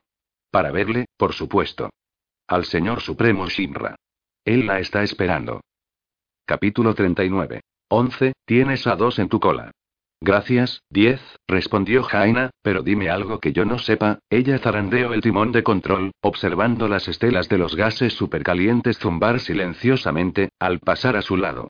Por la banda de estribor, ella captó una imagen de la batalla contra el objetivo Wampa, pero los destellos de los láseres y grandes volutas de gases incandescentes no la indicaron nada, de hacia dónde podían estar inclinándose la balanza del combate. Ella recibió un impacto. El caza estelar giró alocadamente, fuera de control, y su cabina de pilotaje de repente estaba más caliente que Tatooine al mediodía con sus dos soles gemelos. Hubo un chisporroteo en su consola, y cada pelo de su cuerpo se le erizó. Mis motores se han apagado, pensó. Estoy muerta. Interesantemente, el pensamiento no hizo que se sintiera asustada. Su único pesar, fue que ella no conseguiría ver la gran traca final. Capitán Solo, la nave Yuzambon nos está llamando, si Tripio gritaron lleno de excitación. Deben tener un billet modificado a bordo. Diles que yo estoy un tanto ocupado esquivando los disparos de sus naves, como para contestarle, Han replicó, haciendo girar nonagésimo al halcón milenario para esquivar por poco una compactar formación de cazas enemigos. Ellos parecen bastante ansiosos por comunicarse con nosotros, si Tripio insistió. Vale, diles que les volveremos a llamar. Han se había visto obligado a alejarse del interdictor, por el acoso de aparentemente interminables enjambres de cazas coralitas. Ahora la monstruosa nave les estaba siguiendo, intentando enfocarlos con el Dobin basal, en funciones de rayo tractor. Como gesto desesperado, Han lanzó su nave en medio de los cazas estelares, creyendo que al menos podría usarlos como escudos. No había tenido mucho tiempo últimamente de comprobar la situación de Carde, aunque las órdenes, a voz en grito, que se oían por el canal de comunicación abierto con él, le indicaban, que al menos, seguía vivo. Se dirigió hacia el más grande de los mercantes, esquivando sus insignificantes láseres defensivos con gran facilidad, y una vez alcanzada la nave, hizo un giro de tricentésimo sexagésimo para enfrentarse a sus perseguidores, con un gesto de determinación en su rostro. Parpadeó. Allí no había nada. Ni un solo caza coralita les había seguido. Señor, dijo Citripio, el comandante del navío de guerra Yuzambong, su nuloca ordenada a sus naves que regresaran. Si nosotros nos respondemos a su llamada, reanudará las hostilidades en 60 segundos. Am verificó la información de sus sensores y de su pantalla táctica. Los cazas coralitas se habían retirado a las cercanías del interdictor, el cual, ahora, estaba parado a una cierta distancia del halcón. Estimó que apenas si estaba fuera del alcance del organismo viviente que él, su Nulok utilizaba como rayo tractor. Él se retrocedió medio clic, para ver lo que pasaba. Las naves no se movieron, aunque se dio cuenta de que Carde no tenía tal tregua. Por su banda de babor, la batalla continuaba en todo su apogeo. Y al parecer Carde iba perdiendo. Déjame hablar con él, Trepio, Han dijo. Creo que dejarles hablar con un androide, no va a conseguir que se apaciguen, precisamente. Indubitablemente, señor. Manteniendo un ojo fijo, tanto en la pantalla visora como en las pantallas de los sensores, han activo únicamente el micrófono del comunicador, sin imagen. Sunlock, Aquila, princesa de sangre. Ya, están listos para rendirse. Por supuesto, los Yuzambon no lo estaban. Soy el maestro de guerra Sabonla. No me haga perder el tiempo con cosas sin sentido, el maestro de guerra dijo un tanto molesto. ¿Eh? Que fueron ustedes lo que me llamaron. ¿Qué es lo que quieren? Usted me niega el contacto visual, miserable cobarde, dijo. Pero no le servirá de nada. Usted es Han Solo, y su nave el, halcón milenario. Vaya por Dios. ¿A quién demonios le habría comprado esa información? Han pensó. Seguro a que a alguna escoria pirata. ¿Tú me llamas cobarde? Han explotó. Tú que fuiste el cabronazo, bajo cuyas órdenes, casi dejáis sin piernas a mi mujer. Ella no era digna de enfrentarse a mí. Ni tampoco lo era vuestro hijo. Escuche, estúpido cerebro con cicatrices, yo podría darte algunas lecciones sobre la debilidad y la cobardía. Al parecer tenemos aquí una buena pelea. ¿Acaso tú quieres acabarla, o llamabas para dejarla e irte con el rabo entre las piernas? Cualquiera de las dos opciones es buena para mí. Hudson solo está contigo. Le quiero.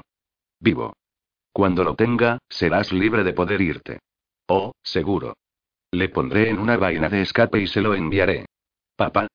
La voz de Hudson surgió por el canal interno del sistema. Papá, quizás no sea tan mala idea. Si yo puedo conseguir retarle a que se bata conmigo, tal vez. Anne ignoró a Hazen, y se volvió a Citripio. ¿Conseguiste ya una identificación de ese rastro de radiación?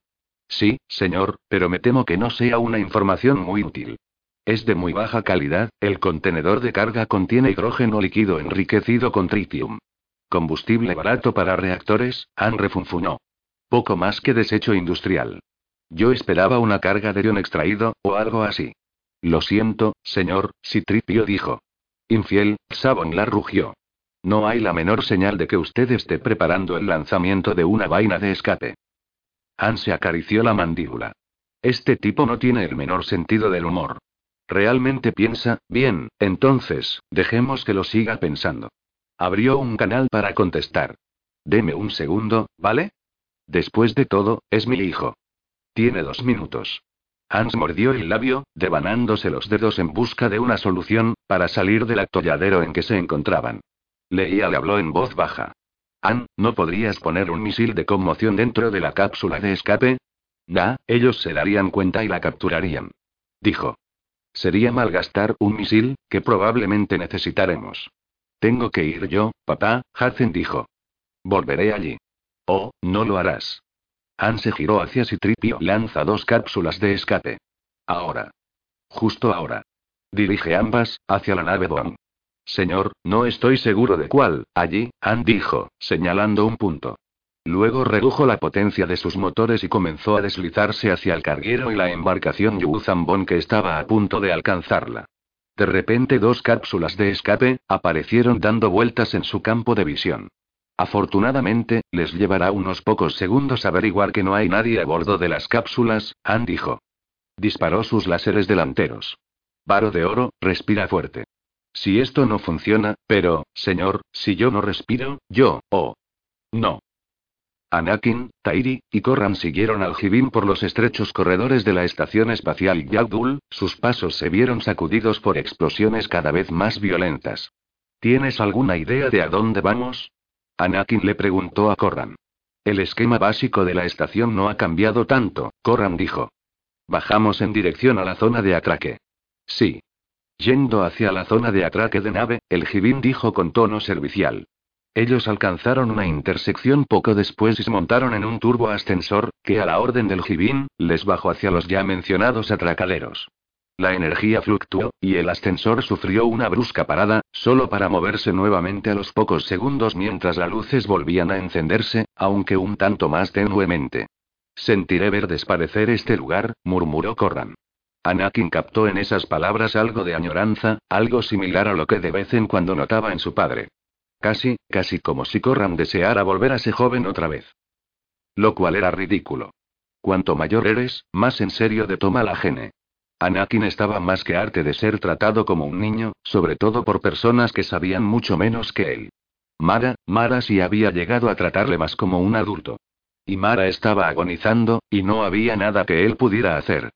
Casi llegó a desear que el turboascensor se abriera para dejar paso a un puñado de Yuzambong, así al menos él tendría alguien con quien descargar toda su. Eso no era un deseo, comprendió. Era un aviso del Lambent. Chicos, dijo en voz bajo, será mejor que encendáis vuestras espadas láser. Al menos esta vez, Corran no hizo preguntas. Se limitó a hacer lo que decía Anakin. La puerta abatible se abrió, y allí estaban. Seis Yuzambon con bastones vivientes. Yo primero, Corran dijo, saltando fuera del ascensor, con su espada láser chisporroteando. Tairi fue un borrón en movimiento, y Anakin detrás suyo cuando se dio cuenta que afuera, solo contaba cinco guerreros Yuzambon. Pero el Lambent le indicaba seis. Se giró, casi a tiempo. El Jibin le golpeó por encima del puente de su nariz con un puño fuertemente apretado, lanzándole fuera del ascensor hacia el cuarto lleno de enemigos. Su cuerpo golpeó a Corran por la parte posterior de las rodillas. Cogido por sorpresa, el Jedi ex Corseca aún fue capaz de rodar sobre un hombro, aunque Anakin pudo captar un breve gesto de dolor por su parte mientras un bastón viviente le acertaba con un golpe oblicuo. Todavía un tanto aturdido, Anakin realizó una parada alta con su arma resplandeciente, sabiendo instintivamente que era lo que tenía que hacer, sintiendo el duro impacto de un bastón sobre la hoja de luz de su ar. Todavía consciente del peligro existente a su espalda, rodó hacia un lado. Luego giró boca arriba a tiempo de ver hacer a Tairi, un vuelo con la ayuda de la fuerza, para aterrizar en posición protectora junto a Corran. Anakin se incorporó y lanzó su más poderosa ráfaga telequinética hacia el grupo de Yu Zambon. Si ellos hubieran sido de cualquier otra especie, los habría aplastado contra la pared. En cambio, dos cayeron y los otros tres se tambalearon, como azotados por una ráfaga de viento. Tairi, incapaz, os habría pegado a la pared. En cambio, dos se cayeron y el otro tres se tambalearon como si en un viento alto. Tairi, incapaz de influir en ellos por sí misma, encontró otra solución. Una pila de cilindros situados en un rincón, salieron volando de repente contra los ya desequilibrados guerreros, haciéndoles caer también al suelo. Solamente el Jibin, quien habría retrocedido unos pasos, alejándose del lugar de la acción, permanecía de pie, y estaba riéndose, con una típica risa tosca, propia de un Jibin. De los pasillos laterales, surgieron ocho Zambon más, situándose en la parte más alejada de la estancia, donde ahora los Jedi permanecían de pie contra un mamparo, empuñando sus espadas láser en gesto amenazador. El Jibin alzó una mano, tocándose el lateral de su nariz, y algo se escurrió de su caro, mostrando a Zambon de debajo. Buen intento, para unos infieles, dijo, cogiendo unos de los bastones vivientes que le ofrecía uno de los recién llegados. Miró directamente a Anakin. No sois el solo que desearía el maestro de guerra, pero después de lo de Yavin 4, vuestro valor ha crecido considerablemente. No te conozco, Anakin dijo. No. Pero su madre y yo nos hemos encontrado. Soy no menor, y ustedes pueden considerarse mis cautivos. Nosotros preferiríamos no sacar conclusiones precipitadas, si no le importa, respondió Corran. Las probabilidades están contra ustedes. Usted no debe saber mucho de los corellianos, Corran dijo. No sean estúpidos. Ustedes tres se han ganado mi respeto. Si no fueran infieles, yo incluso podría llamarles guerreros. No puedo decir lo mismo de usted, Corran dijo. ¿Qué tal esto, no amor? Usted y yo, uno contra el otro. ¿Me reta usted a un duelo como el que tuvo con Shedao Shai? ¿Y si yo gano, el resto de ustedes se rendiría? No. Pero usted podrían demostrar que no tiene miedo a enfrentarse conmigo. Tristemente, mis deberes hacia mi gente, me obligan a rechazar su oferta, no Manor dijo de repente Tairi y comenzó a gritar en Yu Zambon. Los guerreros la miraron, primero un tanto confundidos, luego enfadados. Uno se volvió y se puso a discutir con No Manor. ¿Qué les has dicho? Anakin preguntó. Los guerreros que van con él no hablan básico, y no tienen Tizoulims. Ellos no comprendían que No Manor estaba rechazando un desafío. Yo les dije que tú eras el asesino de Shedao Shai. Buena idea, Tairi. ¿Ahora qué? Koran preguntó. El guerrero jefe de este grupo, Shok Choka, quiere aceptar el desafío. Dile que acepto, Koran dijo. No, Anakin dijo, dile que soy yo quien lo acepta. Dile que maté a muchos guerreros en Yavin 4. Dile que luche con Buarrapum. Dile que exijo mi derecho al combate, o llevaré sus nombres, como lo de unos cobardes a los dioses. No Manor estaba gritándoles, hasta casi quedarse ronco, a los Yu Zambong, pero los guerreros casi parecían haberse olvidado de que él existía. La situación habría resultado cómica, de no ser tan potencialmente mortal. Mientras Tairi, traducía, Anakin avanzó, blandiendo su espada láser. Los otros guerreros se retiraron, formando un círculo. Shok Choka avanzó hacia él. Capítulo 40. Cuando los motores del caza de Jaina volvieron a funcionar, y ella comprendió que no iba a morir, al menos no en ese mismo instante, sintió un gran alivio. Más aún, cuando un instante más tarde, dos y diez le quitaron de encima los cazas enemigos situados en su cola, que se había acercado peligrosamente mientras estuvo sin motores, se sintió exultante. Y lo demostró friendo a dos cazas coralitas que acosaban a nueve. Pero lo mejor vino, cuando pudo echar un breve vistazo a lo que ocurría en la zona del objetivo Wampa. Este se descomponía en ocho simétricos placas hacia afuera, mientras de su interior surgía una bola de fuego. La oleada de partículas cargadas de iones, chocaron contra su caza estelar, generando casi, pero no la suficiente, bastante estáticas para callar el exultante grito de triunfo de Gavin. Después de eso, los miembros del escuadrón pícaro, limpiaron la zona del resto de cazas enemigos, los cuales sin su coordinador bélico, aparentemente situado en el objetivo Wampa, no ofrecieron muchos problemas. Finalmente lo que quedaba del escuadrón pícaro se reagrupó. Ellos habían perdido a 3 y 4, y 8 volaba renqueante con uno de sus motores dañados. Docena, ¿cómo les ha ido por ahí abajo? Gavin preguntó. La voz de Kim llegó un tanto entrecortada por la distorsión gravitatoria. Perdidos cinco cazas estelares. Pueden, prisa, o se perderán la fiesta. Aguantas ahí, docena, vamos de camino. Y entonces, otra vista maravillosa. Él, Ral Rost, reentrando al espacio real en todo su esplendor, seguido por dos corbetas y un crucero pesado. Aquí Crefei, la voz del almirante retumbó. Felicidades, pícaros. Excelente trabajo. Si no les importa, ahora seremos nosotros quienes nos encarguemos de aclarar el camino hacia el objetivo principal. Almirante, Gavin contestó. No nos importa en absoluto. Siguiendo al Ralrost, Jaina giró su morro hacia el horizonte solar e hizo iniciar un picado a su caza. Nos vamos a estrellar. Citripio chilló. Esa es la idea en principio, genio, Anne explicó. El halcón golpeó en el costado del módulo 2 del carguero, que anteriormente dos rápidos disparos del láser delantero habían dejado a la deriva. Ahora, dio máxima potencia a los motores del halcón milenario y lo forzó al máximo. El contenedor de cargas se puso en movimiento en medio de fuertes sacudidas, justo en dirección al interdictor Yu Zambon. El halcón crujió y se agitó igual que un cojinete metálico en una caja Bort, pero Am mantuvo firme el morro de su nave. ¿Qué demonios está ocurriendo ahí arriba? Leía gritó por el intercomunicador. Limítate a estar atenta a esos cazas. Nosotros los veremos venir rápidamente, dentro de muy poco. Estuvo en lo cierto, no le llevó mucho tiempo al Sunulok figurarse que él estaba intentando algo. Cazas coralitas llegaron aullando, llenando de explosiones los alrededores del contenedor de carga y del halcón. El temblor del halcón adquirió, ahora, un tono diferente, mientras estallidos de plasma estallaban contra sus escudos. Pero el factor decisivo para Anne era las repentinas grietas que aparecieron a lo largo del borde del módulo del carguero. Hizo girar al halcón, levantó el morro y voló. Espero que sepas lo que estás haciendo, le dijo Leia. Relájate, querida, dijo Anne, aunque él mismo se sentía cualquier cosa, menos relajado. Tenía sus manos agarrotadas sobre los mandos de control, mientras intentaba sacar el máximo de velocidad a su gran pájaro. Entonces algo los detuvo, violentamente. El interdictor finalmente había conseguido atraparles.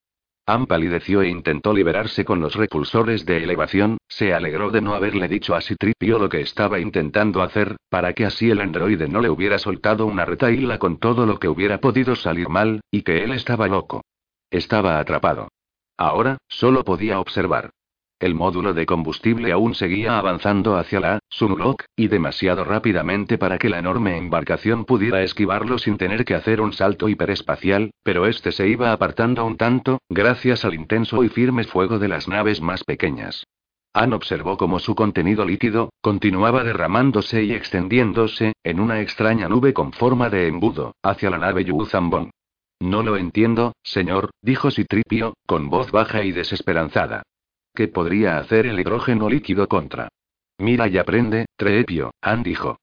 Luego, contuvo la respiración, al menos, así lo espero, disparó tres de los seis proyectiles de conmoción que le quedaban. Leía, Hacen. Apunten al interdictor, a plena potencia. Dadles con todo lo que tengáis. Pero el hidrógeno no arderá sin oxígeno, Citripio dijo. Seguro que no, Han respondió. Los fogonazos de los láseres surcaron el espacio, justo por delante de los misiles. Justo en ese mismo instante, los escudos del halcón cayeron, y los cazas enemigos se abalanzaron sobre su presa. Y entonces todo pareció saltar por los aires. Shock Choca era enorme, incluso para un guerrero Yuzambon. Cada oreja tenía tres grandes cortaduras en cada una, y una abultada cicatriz le recorría por su barbilla, le atravesaba sus labios, y continuaba a lo largo de la parte superior de su cráneo. Sostenía su bastón viviente por detrás de su espalda, la mano que lo sujetaba estaba un poco por debajo de su cintura. Fijo sus ojos ambarinos sobre los azul hielo de Anakin. Tenía sus rodillas flexionadas, y a pesar de permanecer absolutamente inmóvil, de alguna manera fue capaz de proyectar una enorme sensación de fuerza y poderío. Anakin apagó su espada láser, y lo sostuvo relajadamente a su lado. Comenzó a rodear al guerrero lentamente, de una manera relajada, casi despectiva. Una sensación de calma fluyó a través suyo. Shock Choka le siguió con mirada ávida. Anakin se detuvo, sonriendo tranquilamente, luego avanzó, entrando dentro del alcance del guerrero. El Yu Zambon movió casi más rápido de lo que la visión era capaz de procesar, el rígido bastón soltó un tajo hacia abajo. El sable de Anakin chisporroteó al activarse, y lo levantó para realizar un duro blocaje muy abierto. Choca, anticipándose a esto, detuvo la cuchillada y en su lugar, lanzó una estocada para intentar atravesar la garganta de Anakin, este retrocedió, bajó su arma, realizando de nuevo una parada por bajo y abierta, como si él estuviera defendiendo a dos personas en lugar de a una. Eso situó el arma de choca de tal manera, que a Anakin no le era posible realizar un tercer blocaje, por lo que tuvo que saltar hacia atrás, hacia donde estaban Corran y Tairi, su todavía activada hoja, soltó un feroz tajo, realizando un corte de un metro de longitud a través del mamparo que estaba muy cerca de Corran. Pateando y aullando, Shock Choca fue a por él. Anakin bloqueó un golpe poderoso que condujo su hoja al mamparo por segunda vez, dándole a esta un espadazo largo y elíptico. Esquivó un malévolo porrazo que se estrelló contra la pared y rodó hacia adelante, pasando junto a los pies de Shock Choka, y regresando al centro de la sala. Mientras se incorporaba, el guerrero reiniciaba su ataque. Ahora, de repente, Anakin apretaba en defensa, de manera que en lugar de deflectar los golpes del Yu Zambon tan lejos como le fuera posible, estos ahora no les acertaban por centímetros sin dejar de sonreír, para sumirse en una especie de rítmica danza extraña, el bastón viviente fustigando y girando, intentando acuchillarle o lancearle. El guerrero, de repente, se dejó caer, haciendo un barrido a los pies de Anakin, maniobra que el joven Jedi no había visto anteriormente. Cayó a plomo al suelo e instintivamente alzó su espada para parar el inevitable golpe descendente, pero el bastón soltó un latigazo y cortó su hombro, la mortal cabeza ponzoñosa se estrelló contra el suelo, solo a un par de centímetros de su brazo. Anakin cogió el bastón viviente con su mano izquierda y con su mano diestra, alzándose desde su posición postrada, condujo su arma por entre la junta de la rodilla de la armadura de Shock Choka. El guerrero soltó un gruñido de dolor y lanzó un puñetazo brutal con su puño izquierda hacia la cabeza de Anakin, pero esta ya no estaba allí. Soltando el bastón viviente, e ignorando el dolor del corte sangriento en su mano, causado al agarrar el arma alienígena, pegó un brinco, y de repente estaba de pie, por encima del guerrero, quien había perdido la posición al fallar el puñetazo. En el breve segundo, en que Shock Choka decidía si dejarse caer y dar unas volteretas hacia adelante o intentar recobrar el equilibrio, Anakin le decapitó. Antes de que el cuerpo chocara contra el suelo, Anakin saltó hacia sus amigos. Corran ya se había dado cuenta del plan, y con un simple golpe de su propia espada láser finalizó la abertura con forma triangular que Anakin había empezado en el mamparo con sus supuestos blocajes brutales y descoordinados. Los otros Yu Zambong, desorientados por la muerte de su capitán bélico, dudaron unos instantes. Uno acertó a realizar un disparo a Anakin, el último de los tres en desaparecer a través de la apertura pequeña. Varios impactos resonaron contra el mamparo metálico, probablemente debidos a bichos bala. Para entonces ella había pasado a través del hueco, girando la esquina de un corredor justo detrás de Tairi, todos ellos estaban corriendo tan rápido como les era posible. Atravesaron un mamparo neumático. Anakin acuchilló los controles y ésta se cerró silenciosamente. Él pudo captar el rostro de un Yu Zambon doblando la esquina, y un segundo después oyó un impacto en el otro lado de la puerta, seguido por varios más. Mirando por encima de su hombro mientras continuaba corriendo, vio que la exclusa no se abría. Lo hiciste a propósito. Le acusó Corran. Al principio pensé que solo estabas luchando sucio. Nosotros tenemos que encontrar el embarcadero 13. Anakin dijo entre jadeos. Sobre eso, Corran gritó de nuevo. Por aquí. ¿Cómo de lejos tenemos que ir? Porque, Tairi empezó a preguntar. Solo sigue corriendo, Anakin la instó. Porque mis oídos están a punto de estallar, ella terminó la frase. Anakin comprendió que los suyos también, y que jadeaba mucho más de lo que debería, a pesar del combate y la carrera. Mierda de Sith, Corran dijo. Los Hibim han abierto a la estación al espacio. Nosotros nunca seremos capaces de llegar al embarcadero 13. Se detuvo, echó una mirada a su alrededor. Esperad un minuto, dijo. Seguidme. Los condujo por un pasillo lateral, donde se detuvo. Ellos han cambiado las denominaciones, murmuró, pero creo que tiene que ser aquí. Marcó unos dígitos en un teclado, y se abrió una puerta. Nosotros podríamos intentar llegar a la nave, Anakin gritó, siguiéndole al interior del cuarto. Este lleno de cajones de almacenamiento de pared a pared. Cuando Corran respondió, su voz sonó como si él estuviera en un espacio dos veces más grande. No es posible. Ni siquiera llegaríamos al anillo de atraque. Mientras hablaba, comenzó a cortar las cerraduras de los cajones con su espada láser. Vosotros dos, comprobad lo que ya están abierto, Corran les ordenó. Nosotros estamos buscando trajes de vacío. Este es el sector donde Idiet no dijo que fuéramos a por ellos. Anakin obedeció, mientras sentía como el aire se volvió más tenue y frío al hacerlo. Iba quedando poco aire y más vacío espacial. Pero ¿qué pasa si Idiet estaba compinchado con No Manor? Lo dudo. Si lo estuviera, ¿por qué una trampa tan burda? No Manor debe haber contactado con los otros Yuuzhan para que recojan, y consigan sacarle de la estación. Ah, Dio un tirón, sacando un gran traje de vacío de uno de los cajones. Mira esta cosa, dijo debe tener al menos 20 años. El siguiente cajón contenía un conjunto respirador, pero ningún traje. Tampoco los que abrieron a continuación, y Tairi estaba comenzando a desvariar debido a la hipoxia. Anakin sentía igualmente los síntomas. Bien, no hay otra solución. Corran dijo. Vosotros dos. Entrad ahí. Señaló uno de los cajones más grandes. ¿Por qué? Anakin preguntó. Solo haz lo que digo. Por una vez, por favor, sin preguntas, solo haz lo que digo. Parecía cómico la forma en que Corran le estaba gritando de nuevo. Pero parte de Anakin sabía que eso era una mala señal. Él agarró la mano de Tairi y la empujó al interior del cajón. Corran introdujo el conjunto respirador por detrás de ellos. Ponedlo al mínimo, lo justo para que sobreviváis. Recordad que el cajón probablemente se agriete, se tambaleó sobre sus pies, a punto de desmayarse. Volveré. Hay otro grupo de cajones en el pasillo, un poco más abajo. Cerró de golpe la puerta del cajón, y ellos se sumieron en una oscuridad total. Anakin tanteó a su alrededor para encontrar la válvula de alimentación, y al poco un pequeño siseo escapó del conjunto respirador. Él la giró hasta que su sensación de vértigo menguó un tanto. ¿Qué pasa si él no ha tenido la suficiente fuerza para ponerse el traje? Tairi dijo. ¿Qué pasa si esto se resquebraja? No piensa en ello, Anakin dijo. Ahora, nosotros solo podemos esperar. Las paredes se están poniendo frías, ella dijo.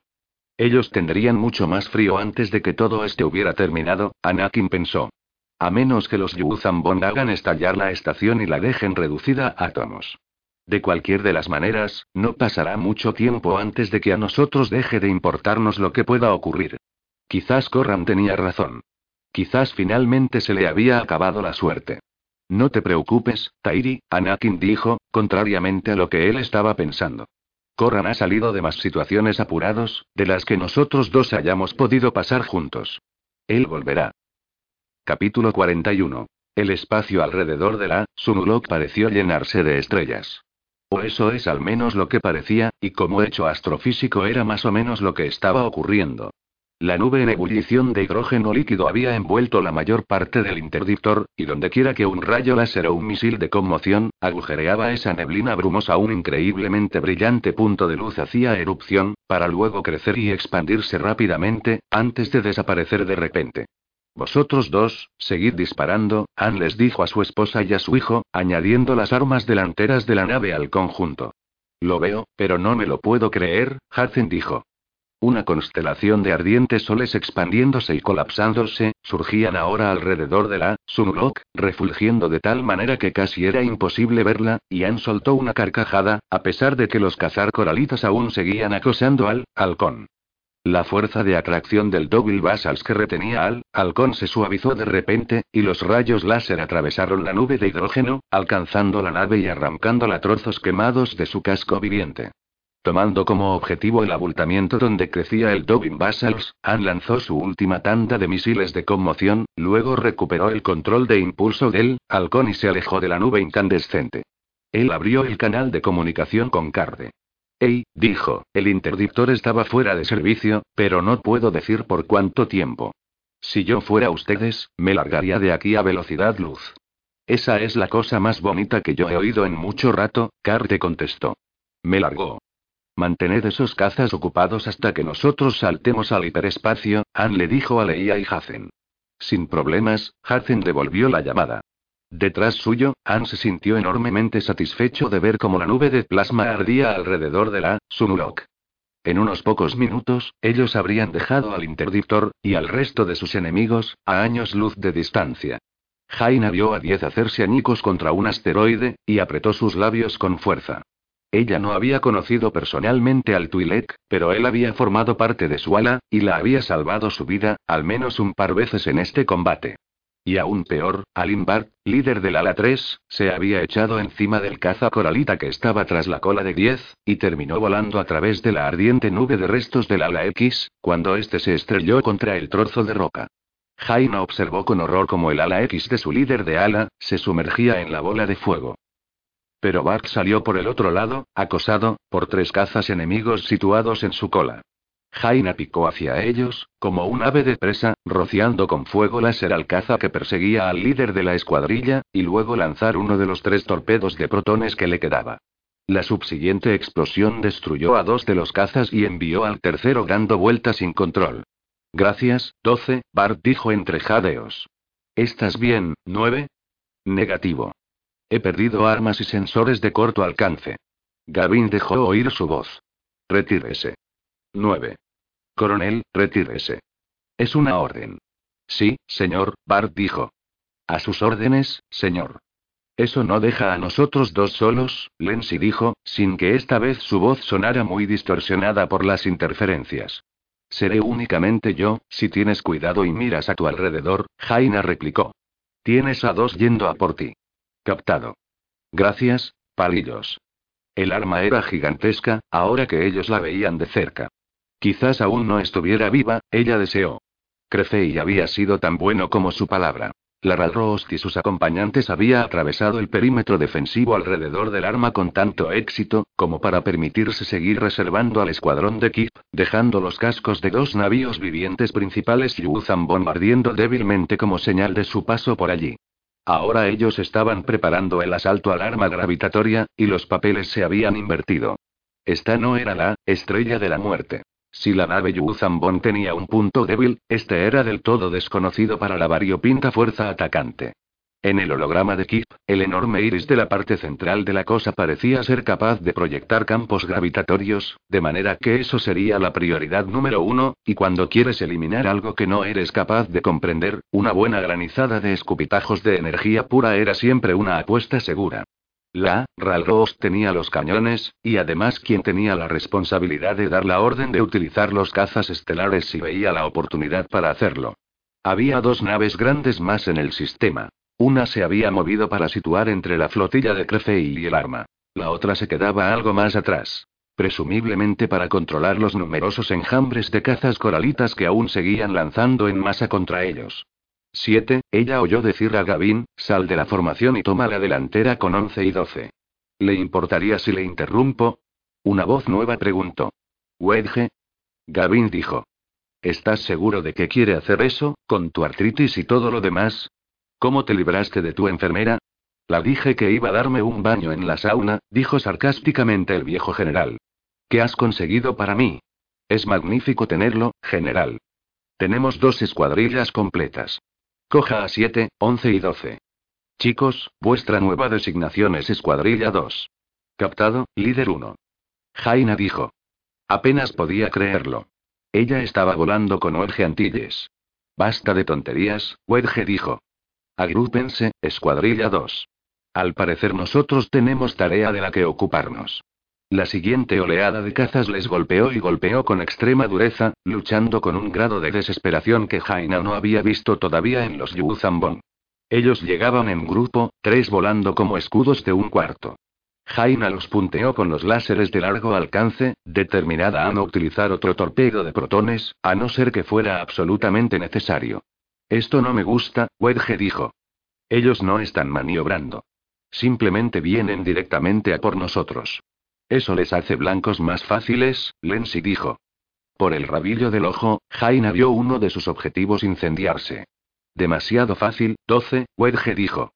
Uno de los blancos de Jaina se salió de la formación dando volteretas, la cabina de su piloto era una masa fundida de coral. Escuadrilla 2, rompan la formación. Wedge gritó de repente. Mientras él lo hacía, el escudo de cazas se abrió, y sus miembros ilesos aceleraron a través del hueco. No dispararon sus armas, no utilizaban sus distorsionadores gravitacionales para absorber los disparos enemigos. Jaina tiró hacia arriba de su palanca de mando, y el caza ascendió a su encuentro. Voy a chocar. Siete gritó, antes de que su canal de comunicación quedara muerto. Los distorsionadores gravitaciones ralentizaban a los cazas bomb. Cuando ellos no los usaban, eran increíblemente maniobrables. La ascensión de Jaina fue tan pronunciada como le era posible, pero el caza hacía lo mismo, aún seguía aproximándose, aún por la zona posterior de su campo de visión, determinado a impactar contra ella. Mientras tanto, los otros dos cazas que habían formado el escudo de protección, estaban intentando situarse tras su cola. Por lo que ella no tenía ningún sitio a dónde ir, y si ella intentaba maniobrar para poner sus armas en línea de fuego, se encontraría con su enemigo de frente, como probablemente le había ocurrido a siete. De repente un estallido láser cuádruple por encima de su horizonte imaginario, despedazó al caza por la mitad. Jaina no tuvo tiempo de ver quién era su rescatador.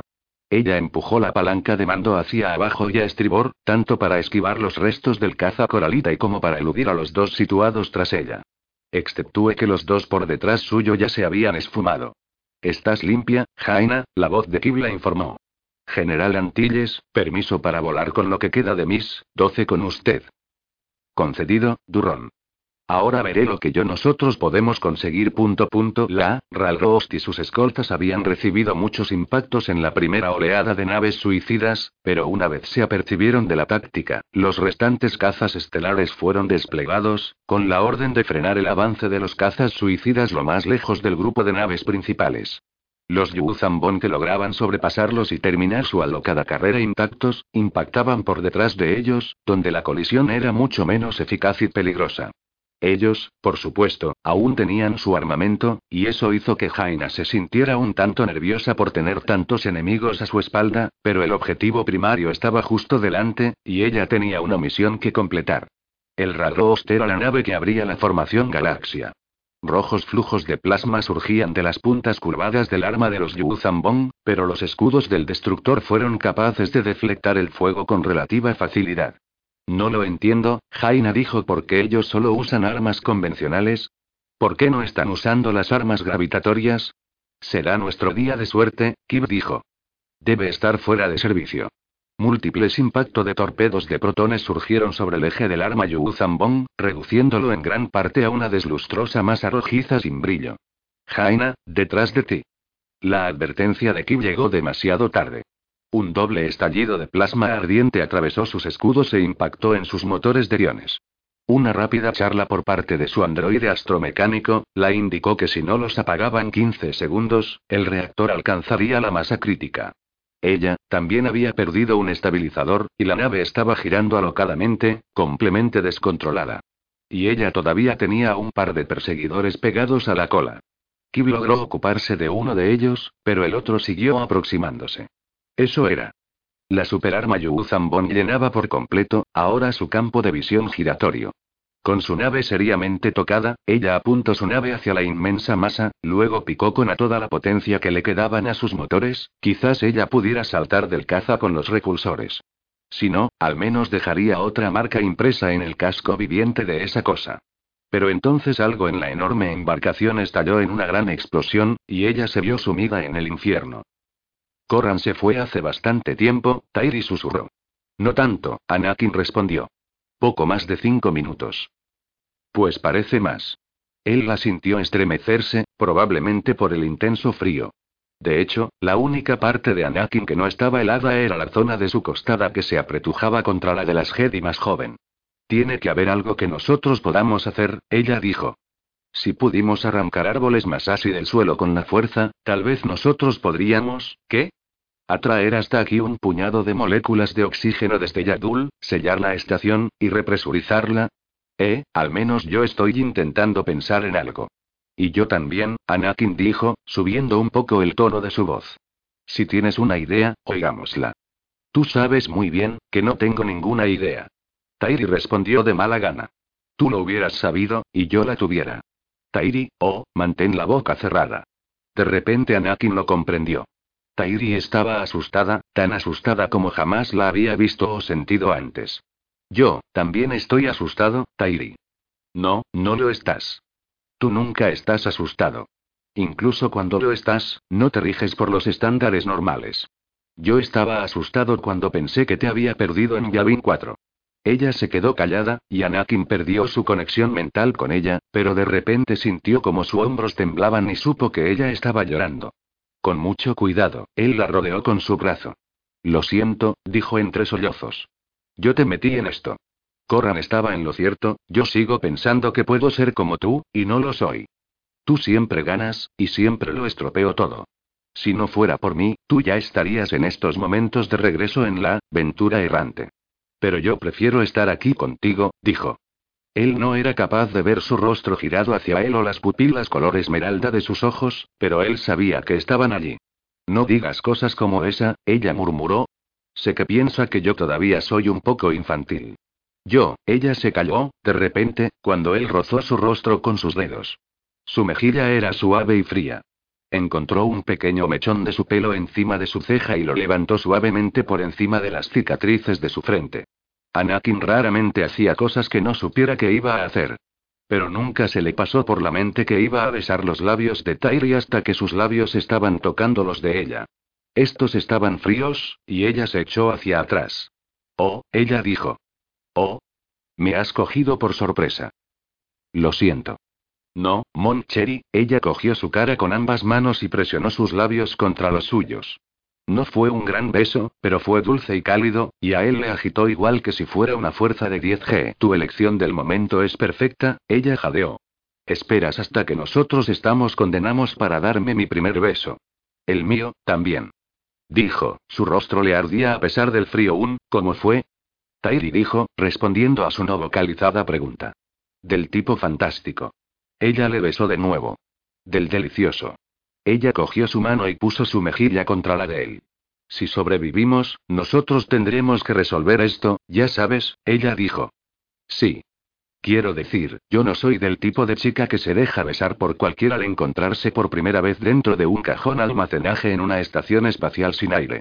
Podría ser más sencillo si no lo hubiéramos hecho, Anakin comentó. Claro. ¿Lamentas haberlo hecho? No. Ni lo más mínimo bien. De manera que tenemos que sobrevivir, Anakin dijo, para que nosotros tengamos la oportunidad de resolver este asunto, ¿vale? ¿Crees que podrías llegar a conseguir un trance de hibernación? Nuestro reserva de aire, nos duraría mucho más tiempo de esa fiesta. No estoy segura. Nunca lo he hecho. Te ayudaré. Simplemente libera tu mente, me parece que tú no sabes mucho sobre chicas. Me acabas de besar, y ahora me pides que aclare mi mente, esto se parece mucho a una tribu de Ewoks que danzara por ahí. Él apretó su mano. De acuerdo. Inténtalo. Algo metálico resonó fuera. ¿Has oído eso? Tairi susurró. Sí. ¿Pero cómo? No debería haber nada de aire que sirviera para transmitir el sonido. Echó mano a su espada láser. Algo empezó a trastear en la cerradura de la puerta. Esta giró abriéndose, y Corran se agachó para mirar dentro, con una expresión de suma preocupación en su rostro. Todavía llevaba puesto un traje espacial, pero sin el casco. ¿Estáis bien? soltó un suspiro de alivio. Lo estamos, Anakin le confirmó. ¿De dónde demonios viene el aire? dijo, mientras empezaba a deslizarse fuera del angosto y agobiante cajón. Recordé que había un sistema modular de reserva. Temí que los Jibin lo hubieran desinstalado, pero no lo habían hecho. Sellé la habitación y bombeé aire a su interior. Probablemente no durará mucho, así que meteros dentro de aquellos trajes, rápido. Señaló hacia una par de trajes de vacío más pequeños. Cuando ellos se apresuraban a meterse dentro de los trajes, Corran le lanzó una mirada peculiar. ¿Qué? Anakin dijo. ¿Debería haberes dejado a vosotros dos solos, sin carabina? Gilipolleces de Moffs. ¿Qué idiotez? Anakin se preguntó. Una vez más, él deseó que la mayor parte de la gente no supiera que él era un Jedi. Sois unos necios, no les siseó a los tres guerreros. Primero ustedes dejan que ellos se les escabullan entre sus garras, y ahora no son capaces de encontrarlo de nuevo. Son una desgracia para los Yu Zambon. Él permanecía de pie al lado de donde la nave de los guerreros que habían venido en su ayuda, estaba conectada a la infiel estación espacial, mediante una membrana oca, y hablaba a través del Mujib híbrido, que tenía introducido en su garganta. Detestaba tener que dar órdenes a través de esta cosa, porque distorsionaba un tanto su voz, y disminuía su poder de persuasión. El nuevo líder de los guerreros, Kaula, le lanzó una intensa mirada llena de mala intención. Los infieles abrieron su estación al espacio. Nos vimos obligados a obtener mantos respiradores o elite, como usted ya sabe, dado que tú llevas uno. Nosotros los encontraremos. A continuación irguió su barbilla y mostró sus dientes. Además, usted es el Zambón que no acepta el desafío de un digno oponente, quien deshonra a su gente. No Manor entrecerró sus ojos, luego agitó su mano, cortándole, en gesto de mando. Vayan. Encuéntrenlos. Cuando ellos se dieron la vuelta, él levantó el desintegrador infiel, que tenía oculto en su faja. El tener que manejarlo se hizo sentirse algo mal, pero había aprendido a hacer todo clase de cosas desagradables últimamente. Disparó a Kaula lejos en la parte posterior de su cabeza a un metro de distancia, luego al guerrero situado junto a él. El tercero fue capaz de alzar su bastón viviente antes de que el desintegrador le abriera un humeante agujero negro a través de su cara. Tres menos. Maldiciéndose a sí mismo, No Manor fue por la estación a buscar al resto de los guerreros que le habían visto con el Jedi, tenía que asegurarse de que ninguno de ellos regresara, para informar de los habían visto a Kuranla. Capítulo 42. ¿Qué fue lo que pasó, exactamente allí detrás? Leía preguntó. Alcánzame eso, Han dijo, señalando una de sus herramientas. El halcón había hecho cinco rápidos saltos hiperespaciales sin la menor señal de persecución.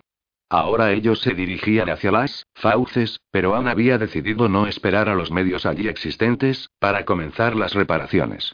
Al segundo salto, él ya pensaba que estaban a salvo, por lo que decidió ocuparse de su bebé, es decir, de su querida nave. Leía le alargó el desmagnetizador. Esa no, Anne dijo. Esa. Señalando de una manera un tanto vaga. Esa cosa. ¿Qué cosa? La llave inglesa hidráulica. Ella se la dio, haciendo girar sus ojos. No voy a esperar a que las ranas críen pelo, ya lo sabes, dijo. Y no soy una persona especialmente paciente. No sé, Anne replicó dubitativamente. Yo conocía a esa mujer, realmente preciosa. Alrededor de los 50 y le crecía un bigote. Anne. ¿La, Sunlock? Pregúntele a tu hijo.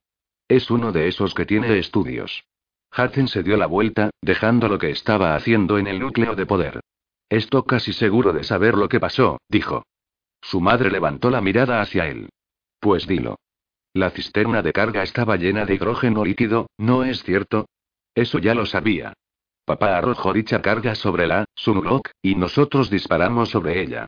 Eso no hubiera servido para nada, excepto que la Sunlock creó agujeros gravitacionales para absorber nuestros disparos. Al hacerlo también absorbieron hidrógeno. ¿Y se ahogaron en ello? ¿O qué? Los agujeros o distorsiones gravitacionales son igual que agujeros negros cuánticos.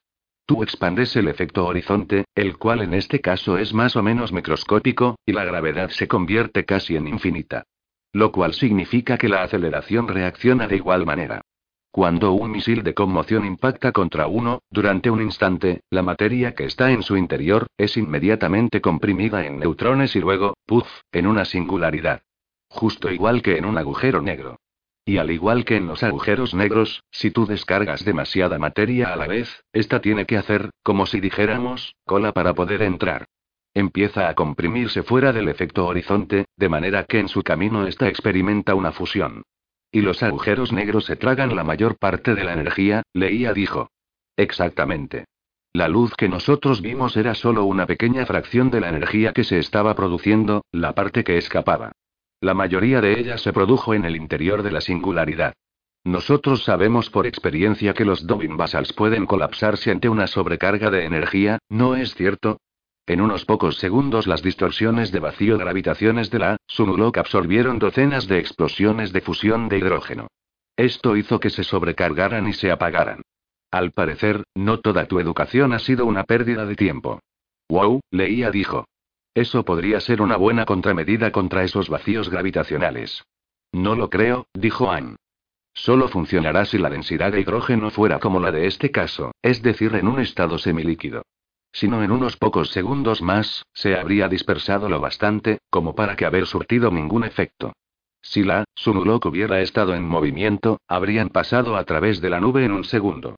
No, nosotros tuvimos las condiciones adecuadas, y dado que yo estoy casi seguro de que la Sunulok sobrevivió, los Bond probablemente no dejarán que eso pase otra vez. No obstante, buena reflexión. Hudson estaba a punto de agregar algo más cuando la fuerza le golpeó de manera deslumbrante y agónica. Él debió gritar, ya que sus padres se volvieron enseguida hacia él. ¿Qué pasa, Hacen? Leía preguntó. Es tía Mara, él respondió entre temblores. Algo malo le está pasando a tía Mara. Tía Mara. Jaina sintió como el dolor y la desesperación la golpeaba igual que la maciza cabeza de un martillo. Agitó su cabeza, no estaba muy segura de dónde estaba. ¿Había perdido el conocimiento? Las estrellas giraban alocadamente, y su androide astromecánico gorgojeaba frenéticamente. Oh, de acuerdo. Ella había estado volando hacia la superarma Zambon, cuando esta explotó. Tiamara. La punzada de la fuerza estaba desapareciendo, pero permanecía el recuerdo de una Mara desenmarañada igual que una fibra podrida. Jaina apretó sus puños llena de frustración. Mara estaba a centenares de parsecs de distancia, y aquí estaba ella en una nave muerta. No puedo ayudarla en estos momentos, fue el pensamiento de Jaina. Primero debo ayudarme a mí misma. Ella y su droide astromecánico lograron frenar la caída, pero aún seguían sin motores. A lo lejos por detrás suyo, ella fue capaz de vislumbrar los fogonazos de disparos láser a través de una nube gaseosa que debían ser los restos del arma de los Yuzambon. Lo conseguimos.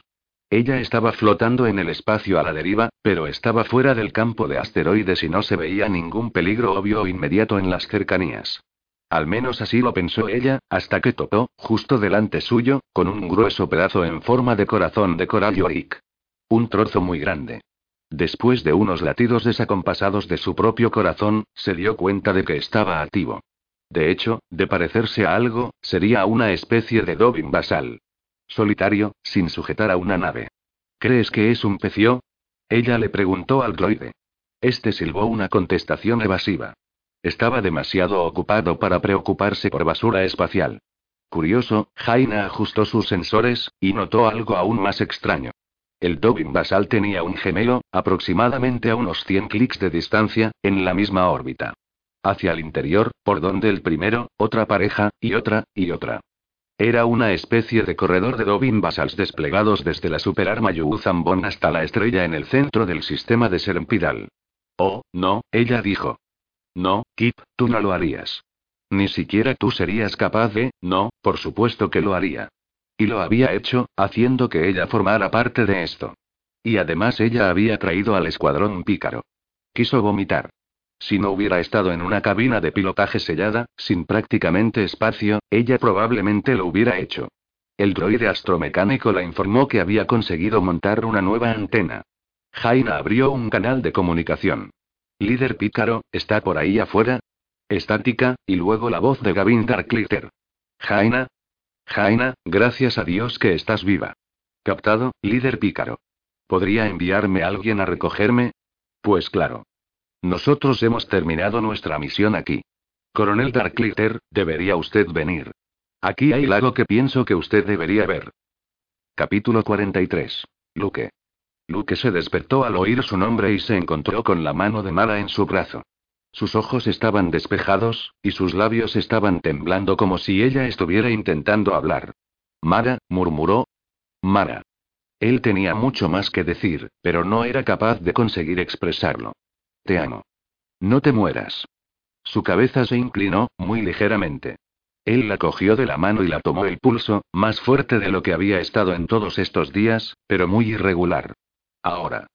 Nosotros tenemos que hacerlo ahora. ¿Hacer qué? Mara, no te entiendo. Ahora. Sus ojos se cerraron de nuevo, y su pulso volvió a debilitarse. No. Mara. Cuando Darth Vader de repente comprendió que él tenía una hija, así como también un hijo, Luke había sentido una completa desesperación, pero que se quedaba en un pálido reflejo ante la que sentía en estos momentos. Él se había lanzado hacia la negra figura blindada que era su padre, bombardeándoles con una lluvia de golpes de su espada láser hasta que cercenó el brazo de Vader. Provocando que Luke se deslizara peligrosamente hacia el lado oscuro.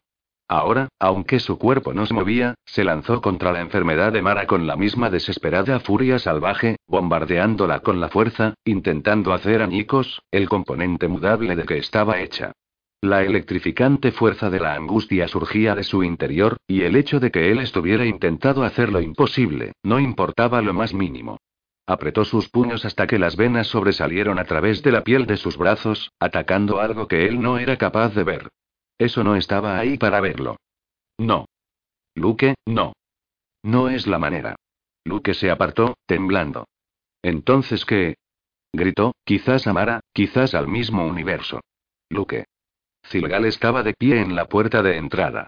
Sentí, ella me quiere decirme algo, Zilgal, Luke grunó.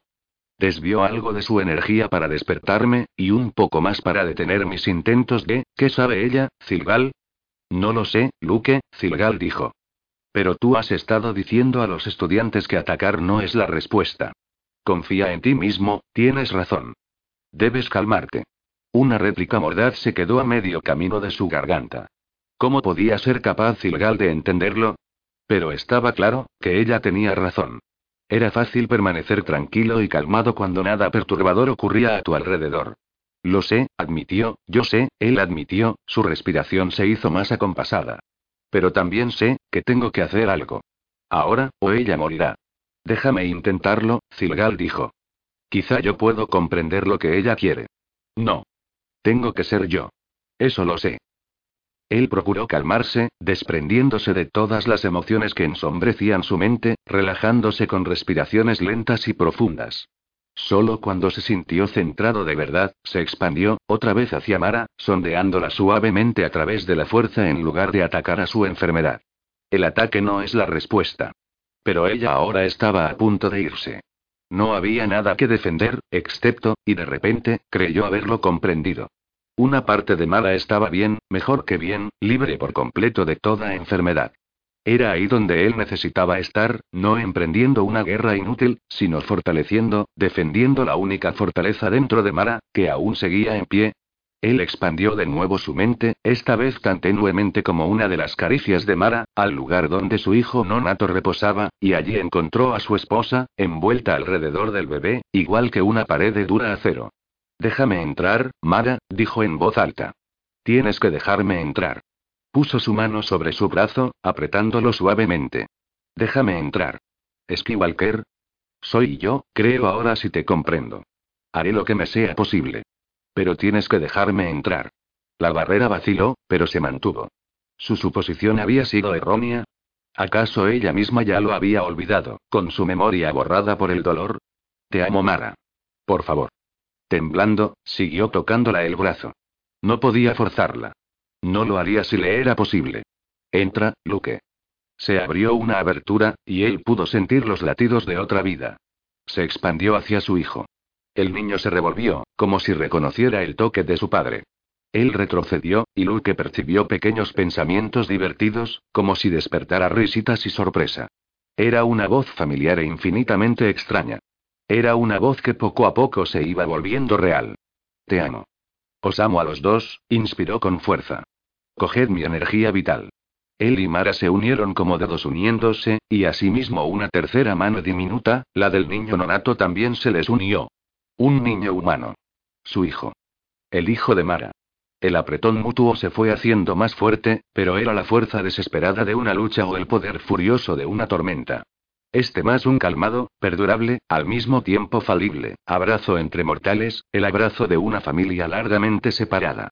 Ellos se entremezclaron, los unos con los otros, hasta que Luke sintió que su identidad se difuminaba, y comenzó a soñar. Él vio a un muchacho con dorada melena rojiza, trazando líneas en la arena. Vio a un chico más mayor arrodillado junto al curso de un río, frotando un liso y redondo guijarro entre sus dedos y sonriendo. El mismo chico, quizás unos diez años mayor, luchando contra un Wookiee joven. Se vio a sí mismo, sosteniendo al chico, observando relucientes vías de tráfico moviéndose por el cielo de algún extraño mundo, parecido a Coruscant, pero que no era Coruscant. Él no vio a Mara, a pesar de que lo intentó, y eso trajo una nueva nota discordante a sus pensamientos. El futuro siempre está en movimiento, Yoda le había dicho una vez. A pesar de ello, ahondó aún más, más remotamente a lo largo de ese incierto y cambiante destino. El muchacho se había hecho mayor, él vio que estaba a los mandos de un caza estelar de diseño extraño, todos los futuros existen en la fuerza, una imposible voz familiar se dejó oír. Tú no puedes escoger el futuro, como tampoco este te puede elegir a ti. No busques respuestas allí. Ven. Luke soltó un gruñido, un tanto aturdido. No podía ser Ben, por supuesto. Ese momento hacía mucho tiempo que había pasado, y todavía, pero no importaba si era Ben, la fuerza, o una parte del mismo Luke quien acaba de hablar. Lo único importante era que él había vislumbrado lo que podría llegar a ser, y solo una ínfima parte de ello, pero al fin y al cabo era lo que podría llegar a ser. Él no podía dejarse influir por esto, ahora no era el momento de investigaciones o especulaciones, por las dudas que dichas manifestaciones podían suscitar, y ahora mismo él no podía permitirse el lujo de tener ninguna duda. La duda era incluso más mortífera que la enfermedad provocada por los Yuzambon. Era ciertamente la única cosa que un Jedi no podía permitirse. Él dejó que las imágenes se alejaran difuminándose, y casi al instante sintió de nuevo, tres corazones latiendo, tres mentes unidas formando una sola. Hola, Luke. Me alegro de tenerte de vuelta, pareció decir Mara. Y entonces ellos se iban expandiendo, extendiéndose en todas direcciones, como una galaxia al nacer. Como algo que fuera a nacer. Igual que la vida misma. Capítulo 44. Wow, Anakin dijo, cuando vio la nave que les estaba esperando en el embarcadero 13. Ellos habían evitado a dos grupos de Yuzambon cubiertos con Oglik merodeando por los pasillos, aparentemente todavía seguían buscándoles, y ellos esperaban tener que luchar cuando alcanzaran la nave, si ésta aún seguía allí. Estaba, y los Yuzambon no. Quizá no Manor y su grupo quedaron aprisionados cuando el aire se escapó, Corran especuló. Wow, Anakin repitió. No hagas el tonto, Corran le dijo. No tenemos tiempo para eso. Puede llevarnos algún tiempo averiguar cómo funciona esa cosa. Y te recuerdo, que allí afuera sigue una flota de invasión. Cierto, Anakin dijo. Lo siento. Pero era difícil no quedarse impresionado. La nave Jivin era simple, elegante, casi todo motor, del tamaño de un transporte ligero. Un grupo de cilindros ausados sobresalían de un relativamente enorme motor toroidal, constituyendo el núcleo de la conducción iónica, aunque tres más se desplegaban en cascada del costado del ensamble principal. Estos últimos no estaban fijados, sino que podían ser maniobrados en una esfera completa. Por delante de este, estaba el ensamblaje de hipervelocidad, y casi como un añadido extra, así lo parecía, una sección para la tripulación y cabina de mando, era casi toda de transpar acero. Una vez a bordo ellos encontraron que el compartimento de descanso era el único que podía ser presurizado. De esta manera la unidad de soporte de vida era proporcionalmente de muy escasa potencia, por lo que ellos tuvieron que permanecer con los trajes presurizados puestos.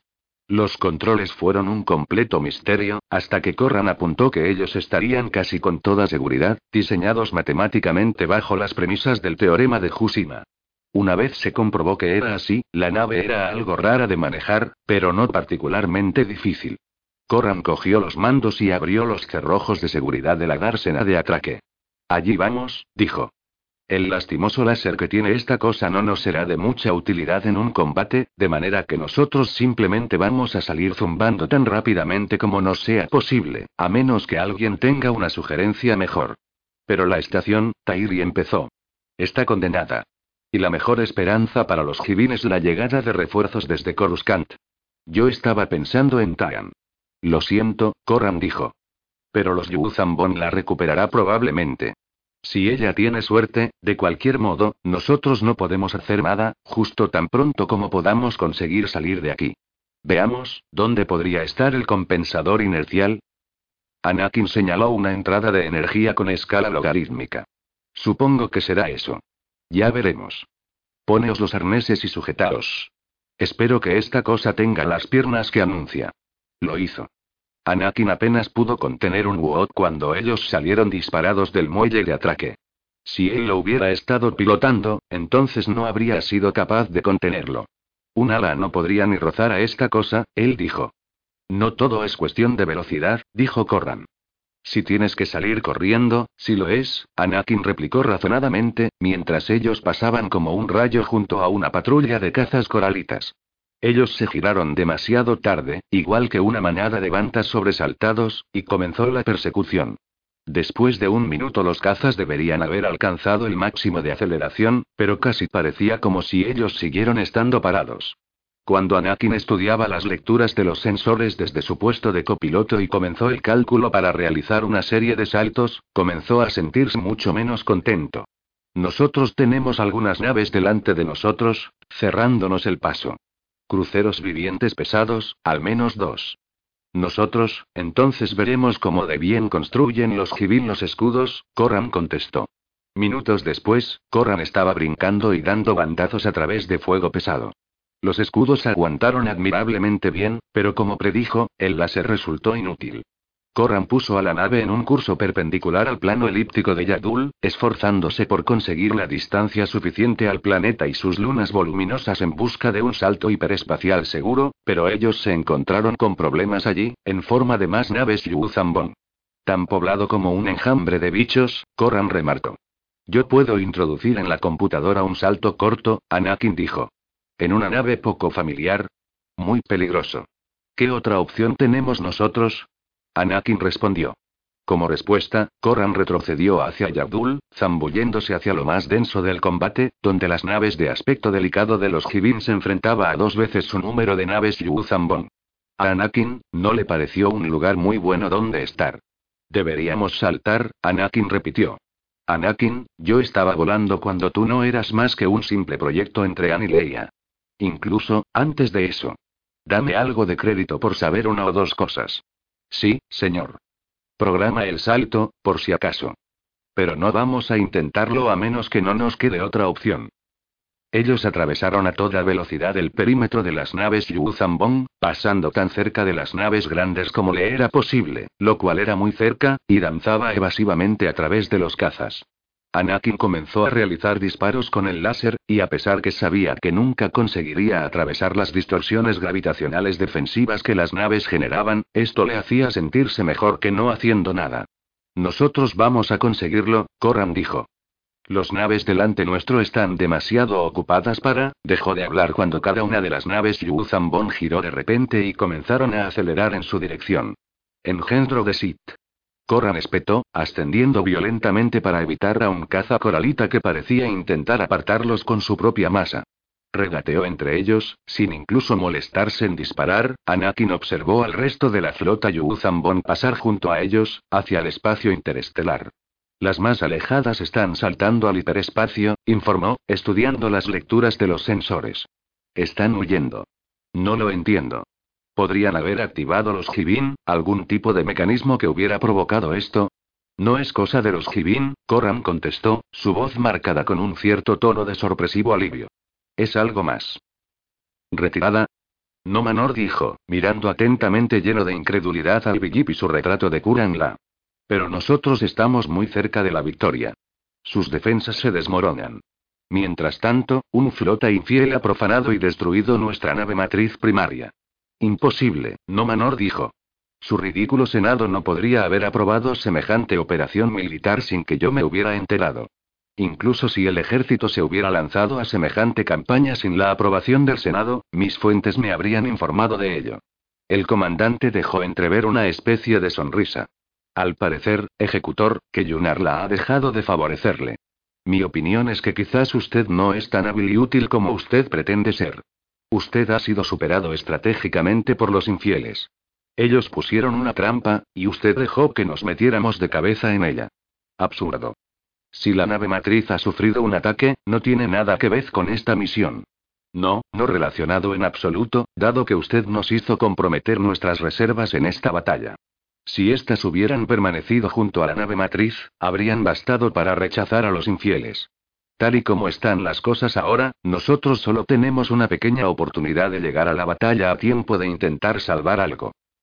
Entonces permanezcamos aquí.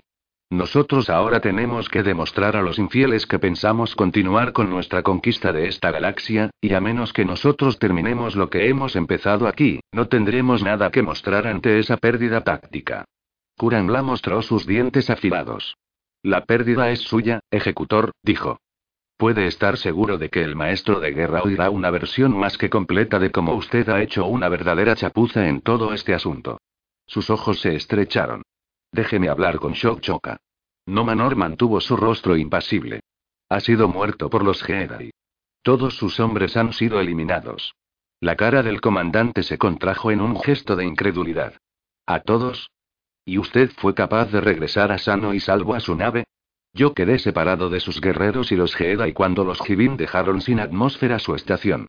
Kurangla mantuvo su mirada fija en él, durante unos instantes más. Sí, dijo en voz baja. El maestro de guerra tendrá noticias mías. Antes de que Nomanor pudiera intentar otra excusa, la imagen del Bigip se borró, dejándole lleno de frustración en la cubierta de su nave. Y por no mencionar una cierta sensación de inquietud y temor.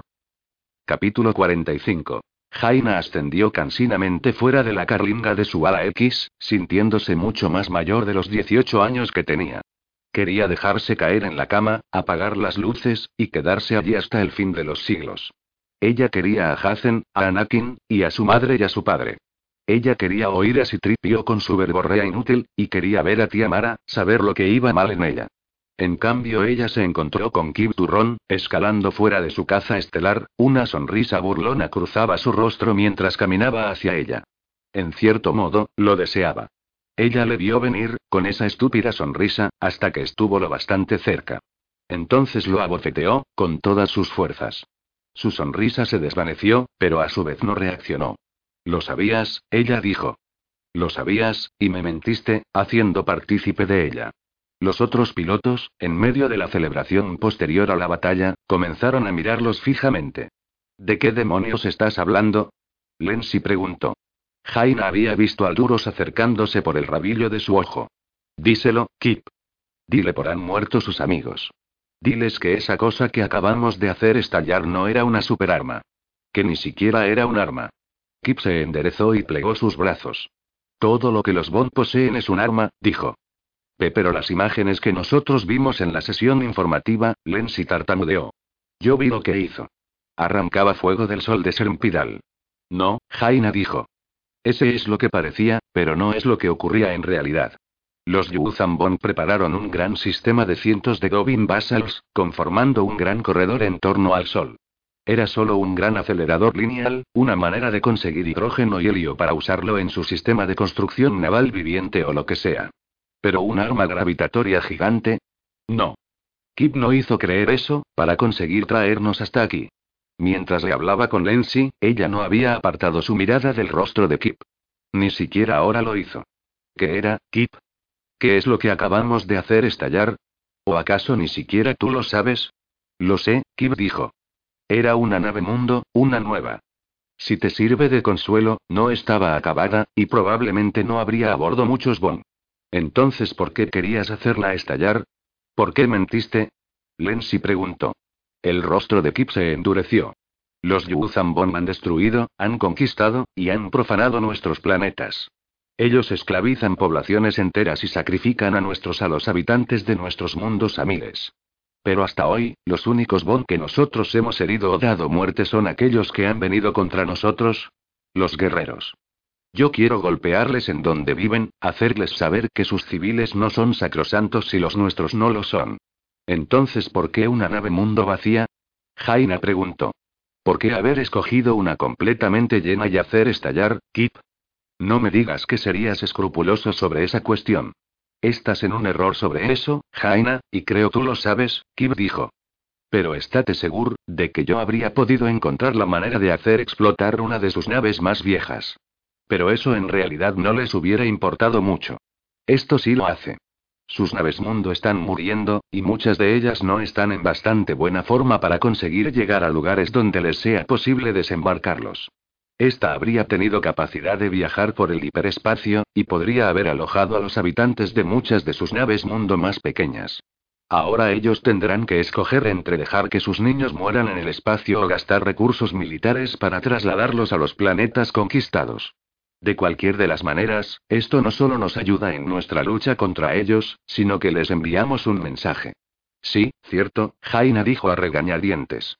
Enviamos el mensaje de que nosotros no somos mejores que ellos.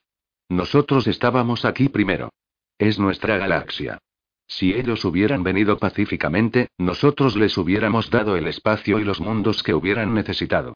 Alzó su barbilla en gesto de orgullo y elevó el tono de su voz para dirigirse a todos los del cuarto. Todos vosotros deberíais estar orgullosos de lo que habéis hecho hoy. Vosotros luchasteis contra terribles desventajas y ganasteis. Vosotros lograsteis dar un golpe a los Bon, y uno bueno. Esto va por Sempidal, por Ifor, por Duro, por Dubrillón, por Garki, por cada uno de los planetas que los Bon han expoliado. Para gran estupor por parte de Jaina, él consiguió ser vitoreado. No por todos, ella vio a Gavin y Wedge al otro lado del cuarto, con gesto serio y de enfados en sus rostros. Pero sí casi todos los demás. Pregúntales, Jaina. Tú realmente no tienes un mundo, usted realmente no tienes un planeta al que puedas llamar hogar. Tú te criaste por toda la galaxia.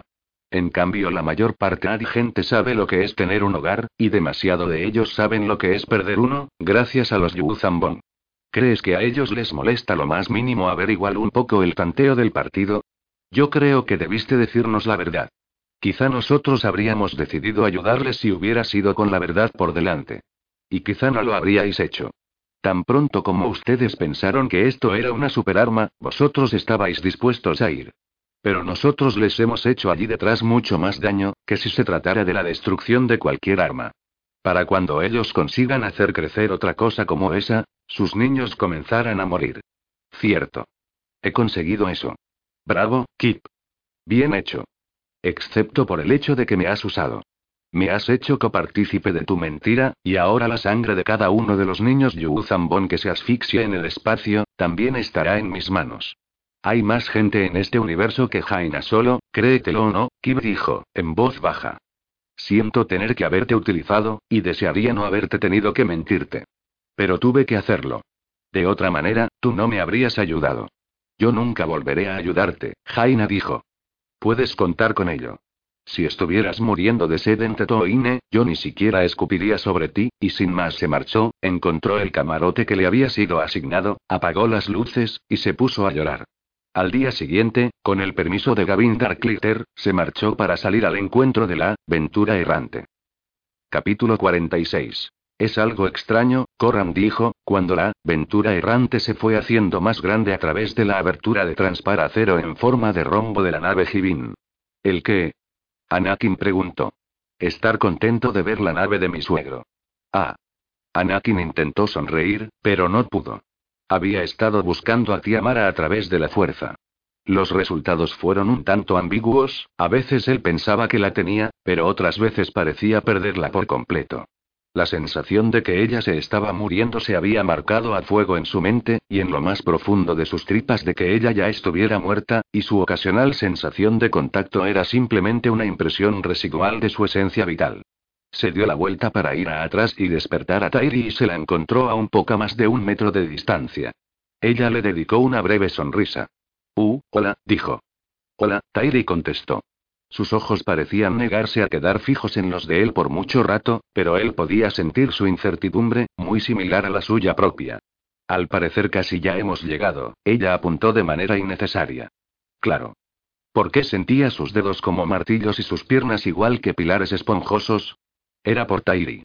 Y nosotros podremos finalmente quitarnos estas cosas de una vez por todas, Tairi prosiguió, nunca quiero volver a llevar un traje de vacío en todo lo que me queda de vida. Cierto. Yo tampoco. Los trajes habían hecho que fuera imposible una repetición de lo que había ocurrido mientras estuvieron encerrados en el cajón de almacenamiento en la estación de Yabdul. ¿Qué pasaría cuando ellos estuvieran de nuevo con ropas de calle? Este era casi un pensamiento terrible. ¿Crees que Mara estará bien? Anakin meneó la cabeza. Punto, ella lo estará. Tiene que estarlo. Sí.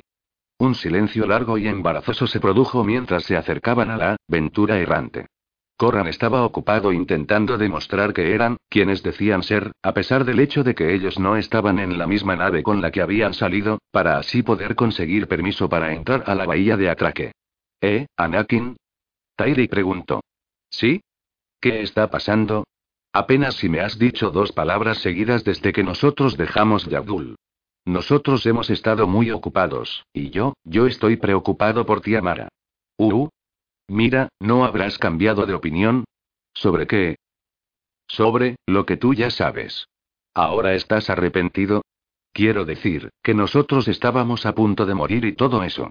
Es perfectamente comprensible, porque nosotros hemos sido muy buenos amigos durante mucho tiempo, pero quizás ahora tú pienses que yo soy demasiado joven, y recordando todos los problemas en los que yo te he metido, y, bien, quizás nosotros simplemente deberíamos olvidarlo, entonces sus ojos verdosos se encontraron con los de él, provocando una especie de sacudida iónica.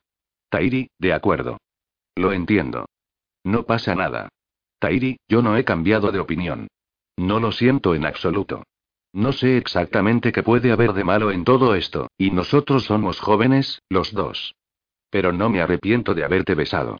Y, un, no fue solo porque yo creyera que estábamos a punto de morir. ¿Sí? Sí. Bien, entonces vale. Él estaba intentando decidir qué decir a continuación sin meter la pata, cuando una repentina oleada de dolor le atravesó, sacudiéndolo igual que una descarga eléctrica. Tía Mara. Jadeó. Tía Mara. Otra oleada cegadora de agónico dolor le hizo caer de rodillas. Segundos después de que hubieran atracado, Anakin salió disparado de la nave, se abrió paso a empujones entre los estudiantes Jedi que habían venido a recibirlos, y corrió tan rápidamente como le fue posible hacia el laboratorio médico. En el turbo ascensor, el agónico dolor aún seguía desgarrándole las entrañas de tal manera que él se vio obligado a bloquearlo, antes de que éste le hiciera desmayarse. En los alrededores de la zona exterior a las instalaciones médicas se encontró a Mirax, Booster, Balin, Gisella, y otra media docena de personas un tanto nerviosas. Cuando Anakin apareció de forma repentina, todos los ojos se volvieron hacia él. Tía Mara. Dijo entre jadeos. ¿Qué anda mal con tía Mara? Mirax lo abrazó. Mara está bien. Dijo. ¿Dónde demonios te habías metido? ¿Está Corran contigo? Anakin no hizo caso de las preguntas. Pero el dolor, empezó. Es normal, Mirax respondió.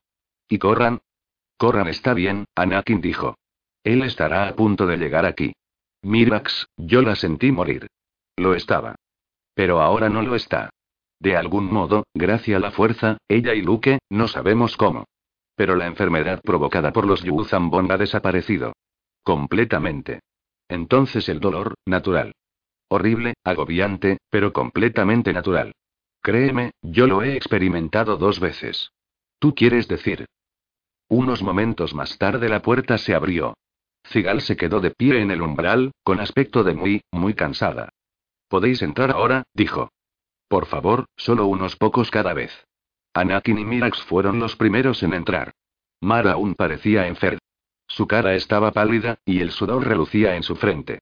Pero estaba sonriendo, sus ojos color jade llenos con una desconocida clase de felicidad. Luke arrodillado al lado de la cama, sujetando su mano. Luke, Mara, Mirax dijo. Mirad a quién he traído. Anakin. Luke dijo. ¿Estás bien? ¿Están Corran y Tairi contigo? Sí, Anakin dijo distraídamente, toda su atención fijada en el pequeño bulto sobre el codo del brazo de Mara. Se acercó unos pasos. Unos pequeños ojos oscuros miraron vagamente en su dirección, mirando más allá, como si él no existiera. Wow, él contuvo el aliento. Hola, Anakin, Mara dijo con voz débil. Sabía que estarías aquí. Yo creí que estabas, ¿puedo acercarme? Claro. Anakin bajó la vista para mirar atentamente al recién nacido. ¿Son todos ellos tan feos? Dijo bruscamente. Tú tendrás que cambiar esa frase, Mara dijo, después de todo por lo que yo he tenido que pasar. Piensa en el diccionario de antónimos. Yo quiero decir, que él es, su nombre es Ben, Luke dijo. Él es hermoso. Con la fuerza, y griega. Pero él parece tan poquita cosa y tan arrugado. Justo igual que lo estabas tú, Mara dijo. ¿Y de verdad que estás bien? Yo nunca he estado mejor en toda mi vida, Mara le dijo. Todo está perfecto. Ella bajó la vista hacia su niño. Perfecto. A pesar de estar tan cansado como estaba, su sonrisa tenía los suficientes vatios para iluminar todo Coruscant. Capítulo 47. Nenji manduvo, con la cabeza agachada, a través del laberinto de corredores de la gran nave. Esculpidas columnas de antiguo pero viviente hueso, se alzaban hacia los techos inmensos, y coros de multicolores Kaana murmuraban himnos a los dioses a través de sus mandíbulas chitnous. El raro incienso Palok, prohibido a todos, excepto al más alto de los altos, la hacía rememorar el antiguo mundo hogar de los Yuzambong, hasta en los más profundos recovecos de su cerebro. Kaekuad anduvo furtivamente junto a ella, extrañamente sumiso. En el centro de la inmensa cámara, ellos alcanzaron un estrado elevado de fibroso y palpitantes pólipos au, y encima suyo, envuelto entre la oscuridad y una lámina translúcida, una enorme figura reclinada. Solo sus ojos eran claramente visibles, resplandeciendo con implantes Maai que cambiaban según los colores del espectro de luz que recibían. Todo lo demás era solo una sombra irregular de la que emanaba un aura que provocaba dolorosos temblores de veneración por todo su cuerpo. Durante un breve, pero terrible instante, ella creyó que había sido conducida ante la presencia del mismísimo Yun Yuzan. Kaekuad se postró. Te la he traído, pavoroso Shimra. Los ojos ardientes se fijaron en ella, pero transcurrieron unos largos y aterradores latidos antes de que la figura hablara. ¿Serías capaz de mirarme? Adecto, dijo, su voz susurrante, sonó tan majestuosa y terrible como la del dios que él aparentaba. ¿Serías capaz de mirarme y morir? Nenjin suplicó. Lo haría si así lo desea, señor pavoroso. Eres una hereje, Nenjin. Engendradora de herejes. He hecho lo que creía que debía hacer para los Yuzambon. Estoy preparada para morir por mis transgresiones. Shinra hizo un ruido, luego, un nuevo ruido susurrante y siniestro, que ella solamente después de un tiempo fue capaz de reconocer como una risa.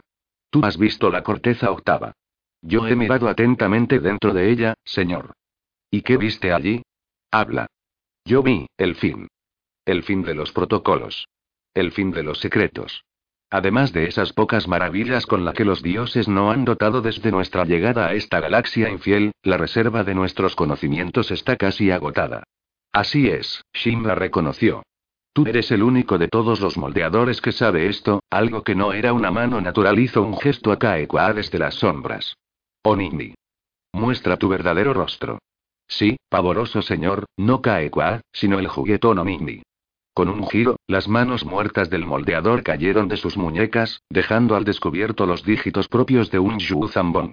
Se despojó de la máscara que ocultaba su rostro, y a Nenjin se le subió la bilis a la garganta ante lo que ella vio allí. El hombre que ella había pensado que era un maestro moldeador estaba desfigurado. No con cicatrices o alterado como sacrificio a los dioses, sino deformado como uno nacido, maldecido por los dioses. Un ojo colgaba más abajo en su cara que el otro, y parte de su cráneo se estiraba de manera extraña. Su boca era un tajo retorcido. Sus miembros largos y delgados se retorcían con una especie de diabólica complacencia. Onimi es mi bufón, Shinra murmuró. Él me divierte. A veces me es útil. Le envié a observarte y a que te trajera a mi presencia. ¿Lo ves, mi dulce Nensup? Onimi graznó. ¿Lo ves? Pero Nenjin no veía. No veía nada en absoluto. Silencio, Onimi. Póstrate y permanece callado. El bufón se aplastó contra el coral decorado y lloriqueó igual que una bestezuela asustada. Yun Yuzan formó el universo con su propio cuerpo, Shimra entonó, ahora modulando su voz como si se tratara de un cántico sagrado. En los días que siguieron a su gran formación, él estaba muy débil por el esfuerzo, y fue en ese momento cuando Yunarla le engañó para leer algunos de esos secretos. Estos ella se los entregó a su amante, Yun Nesel, y por consiguiente a mí. Yo soy la vía de acceso a ese conocimiento. Pero Yun Yuzan nunca llegó a entregarnos todos sus secretos. Muchos los tiene él disponibles para nosotros, libres de los engaños de Yunarla. Nos están esperando. Lo he visto en una visión. Sigo sin comprenderlo, pavoroso señor. La corteza octava, silencio. El tono de su voz se alzó de repente igual que el retumbar de un trueno, y Nenjin se encontró tan postrada como Onimi. Ella se preparó para morir. Pero sorprendentemente, cuando reasumió el hilo de su discurso, la voz de Shinra era de nuevo apacible. En mi visión, Nenjin, usted es ascendida al grado de maestro. En mi visión, usted realizará la búsqueda de los conocimientos que Yun Yuzan aún retiene. Él lo ofrecerá, pero a su vez demandará sacrificio y trabajo para obtenerlos. Por lo que él requiere que usted continúe con su herejía. Nen demasiado asustada para hablar, permaneciendo quieta, y haciéndose poco a poco a la idea, de que después de todo ella no iba a morir. Los otros moldeadores son las víctimas de Yunarla, Shinra prosiguió. Ellos no sabrán nada de esto. Usted trabajará aquí, conmigo. Tendrás los recursos y ayudantes que mi casa te proporcionará. Junto conmigo, usted conseguirá los secretos más profundos sobre la creación y el moldeado de vida, de la mente ensoñadora de Yun Junsan, y ante ese conocimiento liberado, los infieles caerán. Hizo una pausa. Ahora, puedes hablar. Jin recompuso su figura. Pavoroso señor, los habitantes del mundo nave de Baanumir, ellos no son nada. Están muertos. Se podrían haber salvado, pero los infieles, quienes profanaron nuestra nave matriz y destruyeron la nueva nave mundo que crecía allí. Ellos son lo viejo. Los moldeadores son lo antiguo. Usted está iniciando el nuevo camino, el más sagrado de todos, maestro Jim. Ha de olvidarse de lo que ha sido. Ellos ya no eran nada. Los infieles los habían matado, a todos los de la Baanumir, y a todos y cada uno que permanecían en las naves mundo demasiado viejas, para poder viajar más rápidamente que la velocidad de la luz. En su corazón, en ese mismo instante, Nenjin sintió crecer la rabia con fuerza, e hizo un juramento solemne. Hasta ahora, los infieles habían sido poco más que un problema interesante, casi una distracción. Ahora ellos eran sus enemigos en lo más profundo de su ser. Ahora ella trabajaría para provocar su completa aniquilación. Y tras esa rabia silenciosa, la cual crecía de manera irresistible, incluso por encima de la divina presencia de Shimra, surgía a su vez, una sensación hasta ahora desconocida para ella. Ahora comienza de verdad mi camino como moldeadora, ella pensó. Y el universo temblará ante lo que sea capaz de crear. Epílogo. Luke consideró cuidadosamente lo que le decía la imagen holográfica de Borsk Feilia, jefe de Estado de la nueva República. De manera que usted me está diciendo que soy libre de regresar a Coruscant? El maestro Jedi preguntó a la diminuta imagen color crema del botán. Si así lo desea, Feilia contestó. Quiero que usted entienda que la orden original para su arresto vino del Senado, y no de mí. Tardó algún tiempo, pero yo he ejercido la presión necesaria para que fuera revocada. Se lo agradezco, presidente. Pero me parece recordar que fue usted quien me amenazó hace unos meses con el arresto. ¿Cómo puedo yo estar seguro de que esto no es solo un truco para hacerme volver? En cierta manera así es, Feilia dijo, espero que usted no regrese. ¿Por qué es eso? No me toma por nacio, maestro Skywalker. Yo estoy enterado de al menos unas cuantas de sus actividades. Incluso quizás sea posible que algunas de ellas no sean beneficiosas. Sin embargo, hay algunos elementos en el Senado, elementos poderosos, quienes le citan a usted y a sus Jedi como la causa, detrás de la cual está la rotura de la tregua por parte de los Yuzambon. Ahora, usted y yo sabemos, cualquier que yo haya dicho anteriormente por cuestiones políticas, que la tregua estaba roto, porque los Yuzambon simplemente quieren para sí, cada uno de los mundos de nuestra galaxia. Pero, aunque yo he anulado la orden de arresto, yo todavía no estoy en la actualidad en posición de sancionar sus actividades no autorizadas. En otras palabras, usted quiere tener las manos libres. Yo tengo esa libertad de maniobra, maestro Skywalker. Y quiero mantenerlo de esa manera, por el momento. Hizo una pausa. Con el tiempo, las cosas podrían cambiar. Creo que le entiendo, presidente, Luke dijo. Pero con el tiempo puede que nosotros los Jedi seamos su única esperanza de supervivencia. Bien. En ese caso, yo le daría los buenos días o noches, cualquier que sea, el lugar donde usted esté. ¿Y, maestro Skywalker? Sí, presidente Feilia. Espero que las cosas vayan bien con el nacimiento de su niño. De hecho, yo ahora tengo un hijo. Luke dijo. Mis felicitaciones más sinceras felicitaciones tanto a usted como a su esposa, dijo Feilia. Gracias, Luke contestó. Que la fuerza sea con usted. El botán asintió con seriedad, y su imagen parpadeó, desapareciendo. ¿Cómo pudiste permanecer tan tranquilo con ese engendro de ud babeante? Mara preguntó. Ella estaba medio reclinado en la cama, con Ben durmiendo, por fin. En sus brazos. Luke se encogió de hombros. El camino fácil habría sido mostrarle mi enfado. Después de todo, sus acciones casi me costaron todo. Se sentó en la cama junto a ella, y ella se arrebujó bajo su brazo. Él bajó la mirada hacia su hijo. Pero nosotros estamos bien. No merece la pena, el esfuerzo de enfadarse por él. Además, si nosotros podemos encontrar puntos de encuentro, en lugar de puntos de fricción, deberíamos hacerlo. Eres demasiado blando, Skywalker, ella dijo, pero se arrebujó más profundamente en sus brazos, de manera que él pudiera rodearla por completo con su brazo. Tuviste otra comunicación, mientras yo estaba recibiendo felicitaciones, ella dijo. Yo estaba a punto de comentártelo. Era Cam. Él y Tione crean que han encontrado el planeta que nosotros estábamos buscando. Y ellos te envían sus felicitaciones. De manera que ellos se dirigen de regreso aquí. Yep. Wow. Y él, Halcón se presentó ayer. Cuando Jaina vuelva aquí, tendremos una verdadera reunión familiar. Sí. Luke tocó los diminutos dedos perfectamente formados de la mano de Ben. ¿Y te imaginas quién será el centro de atención? Ese serás tú, Pillín. Irguió su cabeza. Hoy se parece mucho más a ti. Parece saludable, Mara dijo con suavidad. Después de todo, podría tener cara de ubre, con todos los cuidados que yo le dedico y lo que le doy de mamar. Lo conseguiste, Mara, él susurró, besándola en la mejilla. Nosotros lo conseguimos, Luke. Ahora solo quiero saber una cosa, Luke dijo. ¿Qué es ello? ¿Cuánto tiempo va a pasar antes de que nosotros consigamos de nuevo dormir por la noche? Mara resopló y le dio unos tiernos golpecitos en su mano. Si este sale algo igual a los niños solo, yo diría que por lo menos otros 20 años.